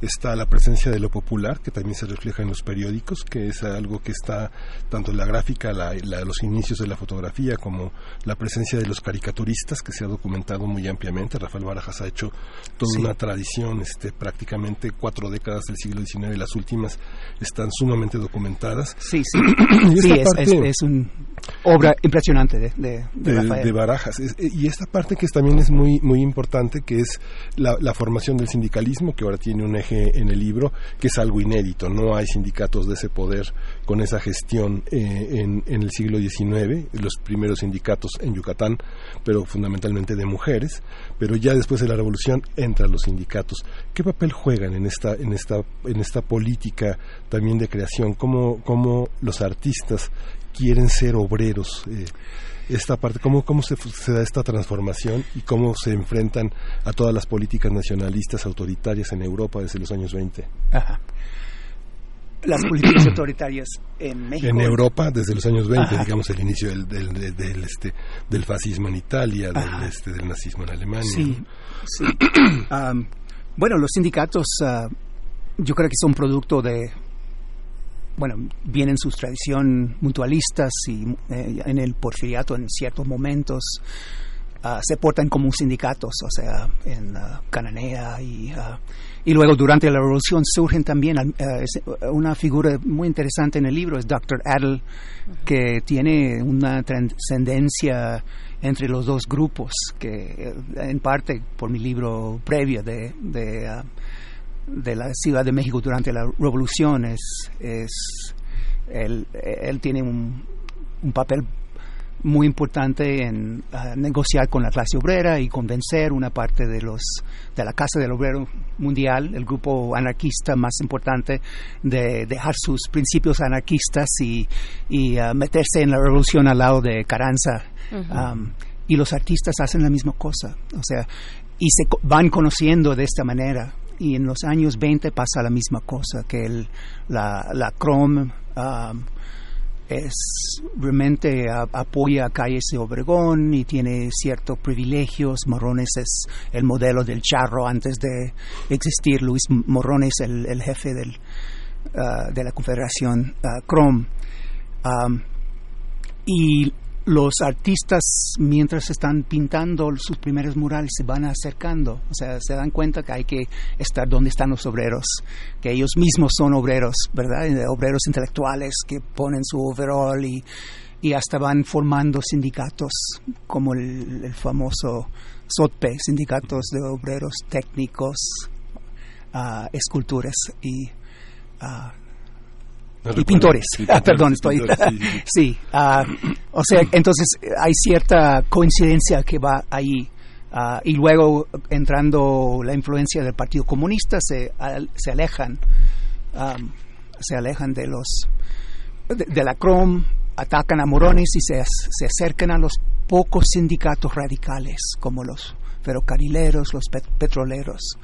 Entonces hay, hay, una narrativa ahí donde están cruzando caminos y, uh, y esto pasa con el arte. Yo, uh, yo creo que nadie ha pensado en uh, seguir el arte que aparece en las revistas de la Chrome. y mm. con razón, porque en términos de mensaje y la función de la Chrome y la dependencia del gobierno y luego desaparece tan fácilmente cuando se quita la, la influencia del gobierno, pero um, es una revista que incorpora el arte, incorpora artistas, uh, no son los comunistas, no son los del machete, pero son artistas comerciales, uh, gente en la tradición de Satanino Herrán. Um, eh, y hay imágenes impresionantes y eh, imágenes que seguramente y quizás hasta más podían uh, tocar los uh, anhelos de, de, muchos trabajadores. O sea, con el patriotismo, con la idea de consumir, de poder ganar suficiente para comprar cerveza en lugar de pulque o así. Um, ¿Qué, estaba pasando con esa otra parte de los eh, artistas que no estaban siendo favorecidos por el discurso oficial que tenía esta necesidad pues de construir desde incluso esta narrativa, la narrativa gráfica, artística, plástica, una nación, una nación eh, con una revolución ya institucionalizada que va en vías de la modernidad? ¿Qué pasaba con esos otros artistas que no estaban en esa parte? Les recordamos que estamos platicando con John Lear acerca de este libro Imaginar el, el proletariado que edita Grano de Sal. ¿Qué nos puedes decir de esto? Sí, déjeme terminar un poco, la, mencionar una, una parte muy importante del libro es, pasar de los años hasta los años 30 y allí lo que me ha sido muy interesante es poder tener acceso a los archivos del, ah, del sindicato de electricistas. Y para mí los años 30 y el caso del sindicato de electricistas es un buen ejemplo de, de un de un sindicato y un grupo de obreros con alto nivel de educación, con gran interés en, arte, con sus propios artistas adentro del sindicato, con dinero para una revista sustancial que perdura muchos años, a veces con nombres diferentes, y luego que hace una alianza ah, en un proceso de radicalización con los mismos artistas, digamos, de la tradición del sote y del machete, pero ya con... Ah, Ah, con la, el colectivo de la LEAR, la Liga de, de ah, Escritores y Artistas Revolucionarios. Es parte de la narrativa, pero es, es quizás el mejor ejemplo de cómo los sindicatos se juntan con los artistas y tienen un proyecto en, en común. Mm. Ah, yo creo que nos acordamos de esta tradición tan fuerte, tan creativa, que, que empieza con Posada y pasa por el machete y, los, los tres grandes y toda la gente alrededor, ah, artistas de la izquierda, artistas políticas, pero hay muchos otros grupos de artistas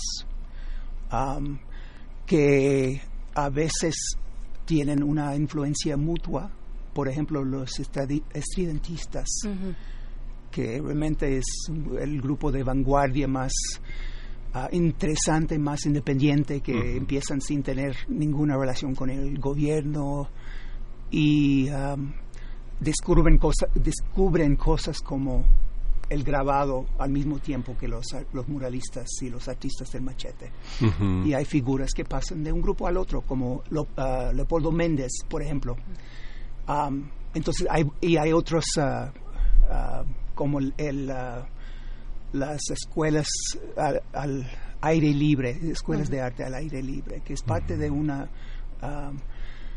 de un mundo intelectual, artística, social, que es mucho más amplio que el grupo ah, aquí de, de artistas, sobre todo con relación con el Partido Comunista.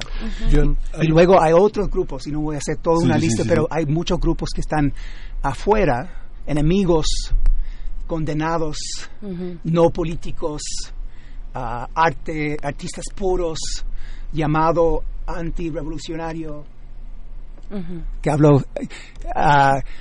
Uh, nombrado como homosexuales, los contemporáneos, o sea, que están creando imágenes muy lindas también. pero, y nunca están excluidos del mundo de arte o del, de los puestos del gobierno, o sea, aunque están ah, enfrentando los, los ah, artistas, digamos, revolucionarios. Sí, justamente es algo que te quería preguntar. Justamente ya la revista, la revista de los ateneístas, el Ateneo de la Juventud, tiene una parte muy importante. Sabia Moderna tiene una parte muy importante de crítica de artes plásticas. Esta es una bisagra entre la, entre la academia del siglo XIX y entre el nuevo arte que interrumpe la Revolución Mexicana y que luego este, continuará de una manera también muy importante con las vanguardias y que justamente la llegada de contemporáneos, la continuidad, esta continuidad este, entre, estridentistas y contemporáneos afianza un arte, un arte plástico en el que la idea del arte revolucionario y el arte comprometido está en duda frente a un arte que recupera lo más rico de la tradición eh, vanguardista. ¿Cómo se da esta, esta mixtura? Es un debate que vamos a encontrar posteriormente, digamos, aparecen grandes críticos, no sé, pienso en Antonio Castro Leal, por ejemplo, en Javier Villaurrutia, en Novo, en todos estos grandes críticos que configuran también un mapa heterogéneo del que luego Octavio Paz tendrá un lugar muy importante para definir qué es lo nacionalista, qué es lo obrero y qué es lo vanguardista. ¿Cómo, ¿Cómo ves esta parte de la del, pensamiento intelectual alrededor de todo esto. Sí. pocos minutitos que nos quedan ya de esta conversación, además, eh, John, unos dos, tres minutitos. Sí. Ah, yo, yo creo que es eh, una lástima que realmente hay estas divisiones. Y de alguna manera están en, en público, en, en, mi época, están peleando en sus páginas y a veces en foros públicos pero la verdad luego se van a tomar cerveza juntos. pero es muy limitante en términos del mundo de, arte, entre otras cosas, y es algo que toco en mi libro, es la, lo excluyente que es de las mujeres como artistas y como sujeto también. O sea, no hay mujeres obreras hay muy pocas en ciertas épocas y lugares, pero el, el obrero es eh, un varón ah, con overall. Con overall de mezclilla. De, mezclilla. Y, ah, y el artista revolucionario ni es homosexual y ni es mujer. Y así perdemos de la vista artistas como Frida Kahlo, que realmente tiene mucho que ver con los el grupo de contemporáneos en sus influencias y, y tienen una visión política que realmente perdura, perdura más, ah, por ejemplo, su ah, autorretrato en la frontera entre Estados Unidos y, y México para mí es hasta cierto punto más fuerte que cualquier cosa de su de su marido.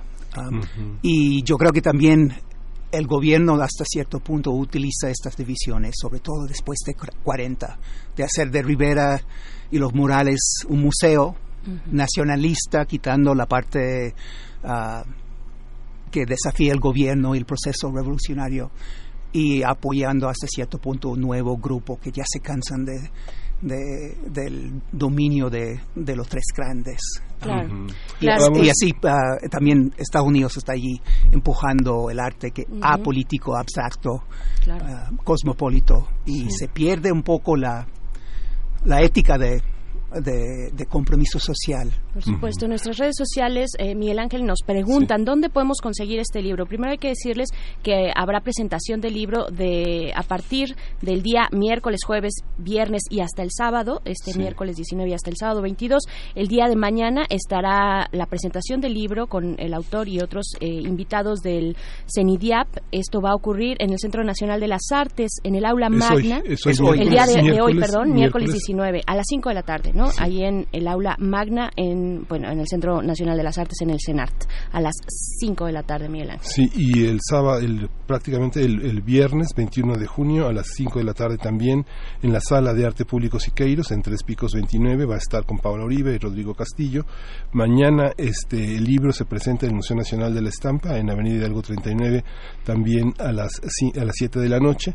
Y el sábado tenemos una presentación más a la 1 de la tarde, que es una conversación entre Diego Flores Magón en la casa del hijo del aguizote nada menos con, con, este con John Lear y está en República de Colombia número 42 y eh, toda esta información está en nuestras redes sociales también en Grano de Sal en la página de Grano de Sal podrán seguir también todo este trabajo que este Luis Lear que John Lear hace en México en esta semana. Pues muchísimas gracias John bueno, gracias a ustedes. Hasta pronto. Y pues bueno, gracias también a Grano de Sal, que es, eh, es coeditado este libro junto con Grano de Sal y Centro Nacional de Investigación, Documentación e Información de Artes Plásticas y también del, eh, del Sindicato Mexicano de, Electricistas.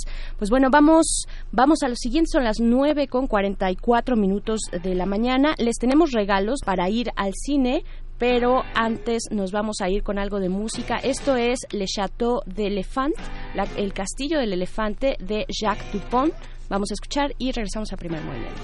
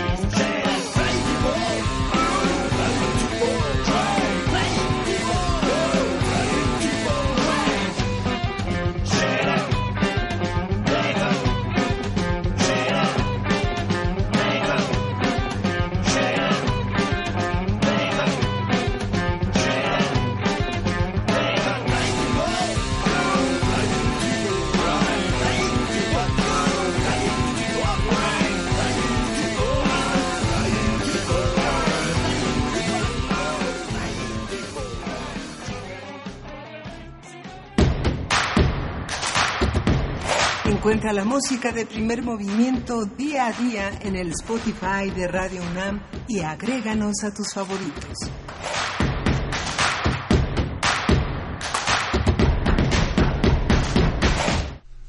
Estamos de vuelta porque lo prometido es deuda. Tenemos regalos para el Autocinema Coyote. Muchas gracias al Autocinema por estas cortesías. Tenemos dos para eh, el autocinema de Polanco y dos para el autocinema de Insurgentes. El de Polanco, el de Polanco, a ver, déjenme ver, se van dos pases por Twitter para las primeras, los primeros radioescuchas que nos envíen un tweet con su nombre completo, donde nos digan quiero ir al hashtag miércoles indie, nombre completo y quiero ir al hashtag miércoles indie, pero además tienen que etiquetar al autocinema que es arroba autocinema C. Eh, de esta manera se van los dos primeros que eh, nos envíen un tweet a nuestra cuenta arroba primer. Eh, y para el Autocinema Insurgente Sur también se van dos pases, pero por Facebook para aquellos que en el muro de primer movimiento escriban en una publicación con su nombre completo y tal cual también tienen que decir quiero ir al hashtag miércoles indie y etiquetar a arroba autocinema coyote.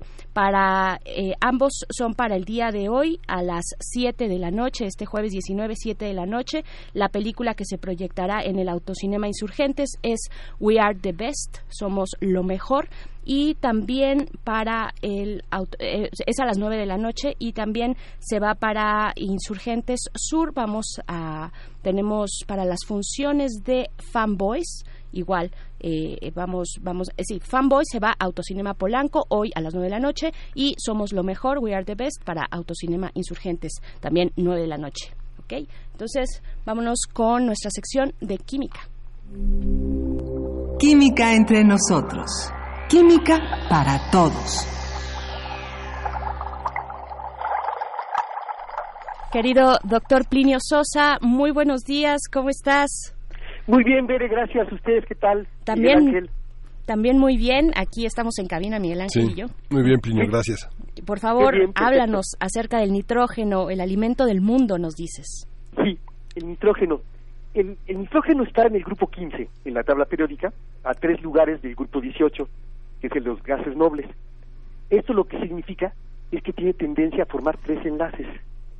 Y entonces el nitrógeno no está suelto como átomos aislados, sino que forma unas moléculas diatómicas, o sea, dos nitrógenos enlazados con un triple enlace.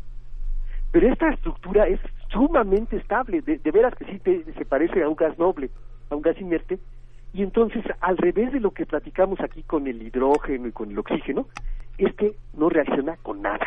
El N2, ¿sí? el N2 no reacciona con nada. Y ese N2, pues básicamente es el aire, ¿sí? O sea, en el aire, de cada 100 litros, 78 son de nitrógeno, el resto es oxígeno. Y entonces, pero ese, afortunadamente no reacciona con nada, es un muy buen, es una buena atmósfera inerte, este, y ahí está y no nos hace ningún daño. Eh, por otro lado, en el suelo, en la tierra, ahí aparece en forma de nitratos, o sea, en unas sustancias que, este, que son sales, puede ser nitrato de potasio, nitrato de sodio, ¿sí? Y eso está en el suelo y es lo que ocupan las plantas para formar sus proteínas, sus aminoácidos y todo lo que los nutrientes que tienen nitrógeno. Entonces absorbe a, través de las raíces, absorbe el, agua que contiene disueltos los nitratos y, después ya con procesos bioquímicos pues los va este va va creando, va eh, obteniendo los aminoácidos y las proteínas y todo lo demás, ¿no? Y este pero, eh, bueno, es, fundamental para la vida, porque estoy hablando no de cualquiera, sino de las proteínas, ¿no? Las proteínas son las más versátiles de todas. Tienen un montonal de funciones, hacen muchísimas cosas, y es esencial, sin ellas no podríamos vivir, ¿no? este, sin embargo, es, eh, hay unas plantas, algunas, las leguminosas, algunas leguminosas como el frijol, como el chícharo y como el cacahuate, que ellas sí pueden ocupar el nitrógeno del aire y convertirlo en amoníaco. O le toman, lo absorben del aire, no, no abajo de la tierra, sino del aire, lo, hacen este, a través de unas bacterias que se llaman rhizobium, también en las raíces, y entonces pueden hacer eh, pasar nitrógeno N2 a amoníaco, que es NH3. Y, este, y ahí lo que ocurre es que nosotros, este, hacerlo nosotros en un laboratorio está bien difícil, porque se requieren temperaturas enormes y presiones enormes. Entonces, eh, el amoníaco es muy importante porque es la materia prima para los fertilizantes. Entonces, aparte de lo que de lo del nitrógeno que ya hay en los suelos, se nos ha ido ocurriendo pues meter fertilizantes para aumentar el número de cosechas y aumentar la producción ¿no? de los alimentos. Y entonces, eh, durante mucho tiempo pues, dependíamos solo de la naturaleza, hasta que en 1931 dos investigadores, Fritz Haber y Karl Bosch, encontraron un proceso para hacer la reacción química entre nitrógeno e hidrógeno para producir amoníaco. Entonces es un proceso industrial en el cual pues se tienen el orden de este presiones mayores a 300 atmósferas y temperaturas del orden de 200 grados centígrados. O sea, se tiene que hacer no en un tubo de ensayo, sino en un reactor, ¿no? En una planta industrial.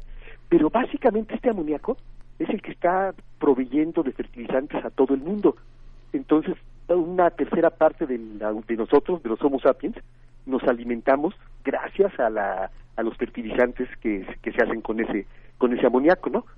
Por eso decía yo que es el alimento del mundo, el nitrógeno, porque al, al, al convertirlo en amoníaco y después ese amoníaco hacerlo los fertilizantes, entonces podemos alimentar a los que somos ahora, que somos como 7.700 millones de Homo sapiens, ¿no? O sea, ca- casi casi somos este, la mayor plaga del planeta, ¿no? De alguna manera. Y este y, y bueno, pero no solo es importante el amoníaco, sí es el más importante, ¿no? El amoníaco porque nos permite, a final de cuentas, ese, formar nuestras proteínas, ¿no? Las forman las, este, tanto las plantas como los vegetales. Pero aparte hay otros, ¿eh? Hay otros usos, hay otras sustancias que contienen nitrógeno, por ejemplo, explosivos, ¿sí?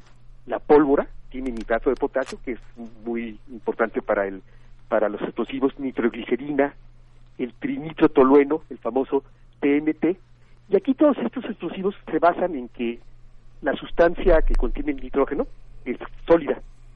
Hay una reacción química y se forma N2, que es un gas. Entonces, pero los gases tienden a expandirse. Entonces, es esa expansión la que produce la explosión, ¿no? Claro, le agregan otras cosas para que se prenda, para que se encienda y para que haya una flama, ¿no? Por ejemplo, o una combustión, ¿no? Y entonces, y luego lo otro que es interesante, ya nada más para, para terminar, este, hay muchos, ¿no? Pero eh, este es el óxido nítrico. O sea, es una N y un O, ¿no? O sea, NO, óxido nítrico. Y esto está interesante porque es un gas, pero es un gas que se produce dentro de nuestro cuerpo. Y en el cuerpo, eh, este, es un mensajero que es vital para la relajación de los músculos, ¿sí? Este, eh, es la base del Viagra. O sea, el, lo que hace el NO es, bueno, lo que hace el Viagra es activar el NO y lo que hace el NO es activar la, la erección del pene por medio de la relajación de- del músculo que controla el flujo sanguíneo en el pene. ¿sí? Wow. Entonces, este, es curioso que una molécula, que una sustancia gaseosa dentro del cuerpo sea tan importante, ¿no? Y, y ese, ese NO es, este, no nada más para la cuestión de, eh, sexual, sino que para cualquier otro músculo lo puede relajar, ¿no? En este Sí. caso importa relajar para que pase la, la sangre y se pueda poner en erección el pene. Entonces, básicamente sería eso, Veré. Bás- Básicamente, nada más y nada menos que, eh, pues si- siempre puntos insospechados que nos tiene la química contigo, doctor Plinio Sosa. Muchísimas gracias por conversar con nuestra audiencia. Hay que ponerle un altar al nitrógeno, Hay que ponerle altar. ¿verdad? Y- o hacer La verdad es peticiones muy y dar importante. gracias. Para peticiones y gracias, ¿no? Muy bien, gracias. Gracias, gracias, Plinio. Muchas gracias, Plinio. de hoy ocho. Hasta Gracias. pronto, claro que sí.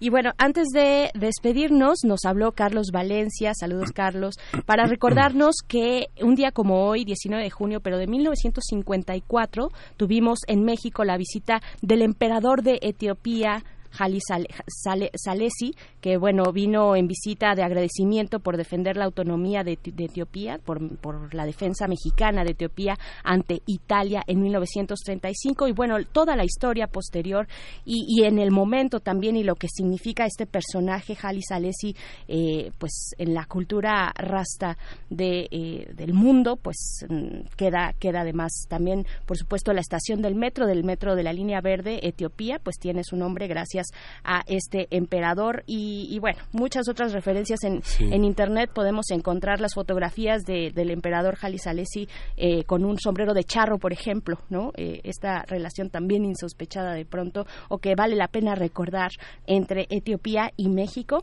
y pues bueno, con esto nos vamos a despedir. Ay, vamos a hablar de, de- hace nueve años falleció Carlos Monsiváis y justamente hoy en Radio UNAM lo vamos a recordar en un curso intersemestral que entre la FES Aragón y justamente Radio UNAM se realiza en nuestras instalaciones y cientos, cientos de páginas alrededor de Carlos Monsiváis. Hay una muy especial, muy amorosa, pero también de, de muchísima penetración de John Kraniuskas, un investigador de King's College que eh, prácticamente conoce toda la literatura mexicana publicada entre diciembre de 2000, de, de, mil, de, de 1901 y 2018, diciembre de 2018, y que se ocupa de Monsiváis, justamente lo califica como el escritor más influyente y prolífico de México. Pensando en Octavio Paz es verdaderamente algo este fuerte.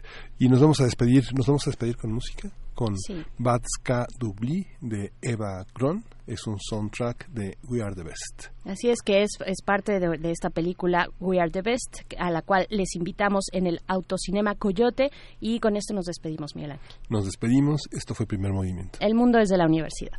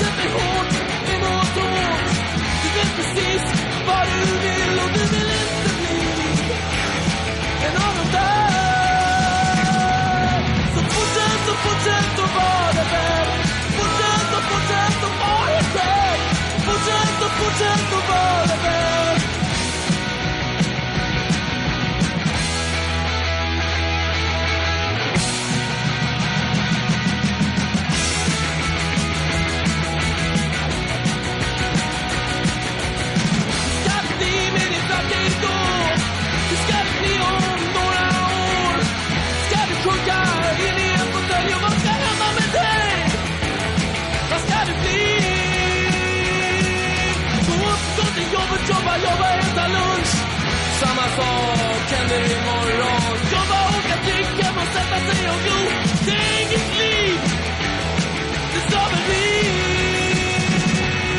Gå upp, gå till jobbet, jobba, jobba, äta lunch Samma sak händer imorgon Jobba, åka, dricka och sätta sig och glo Det är inget liv Det är slaveri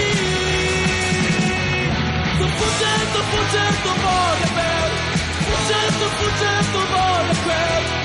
Fuggendo, fuggendo, voglio bene.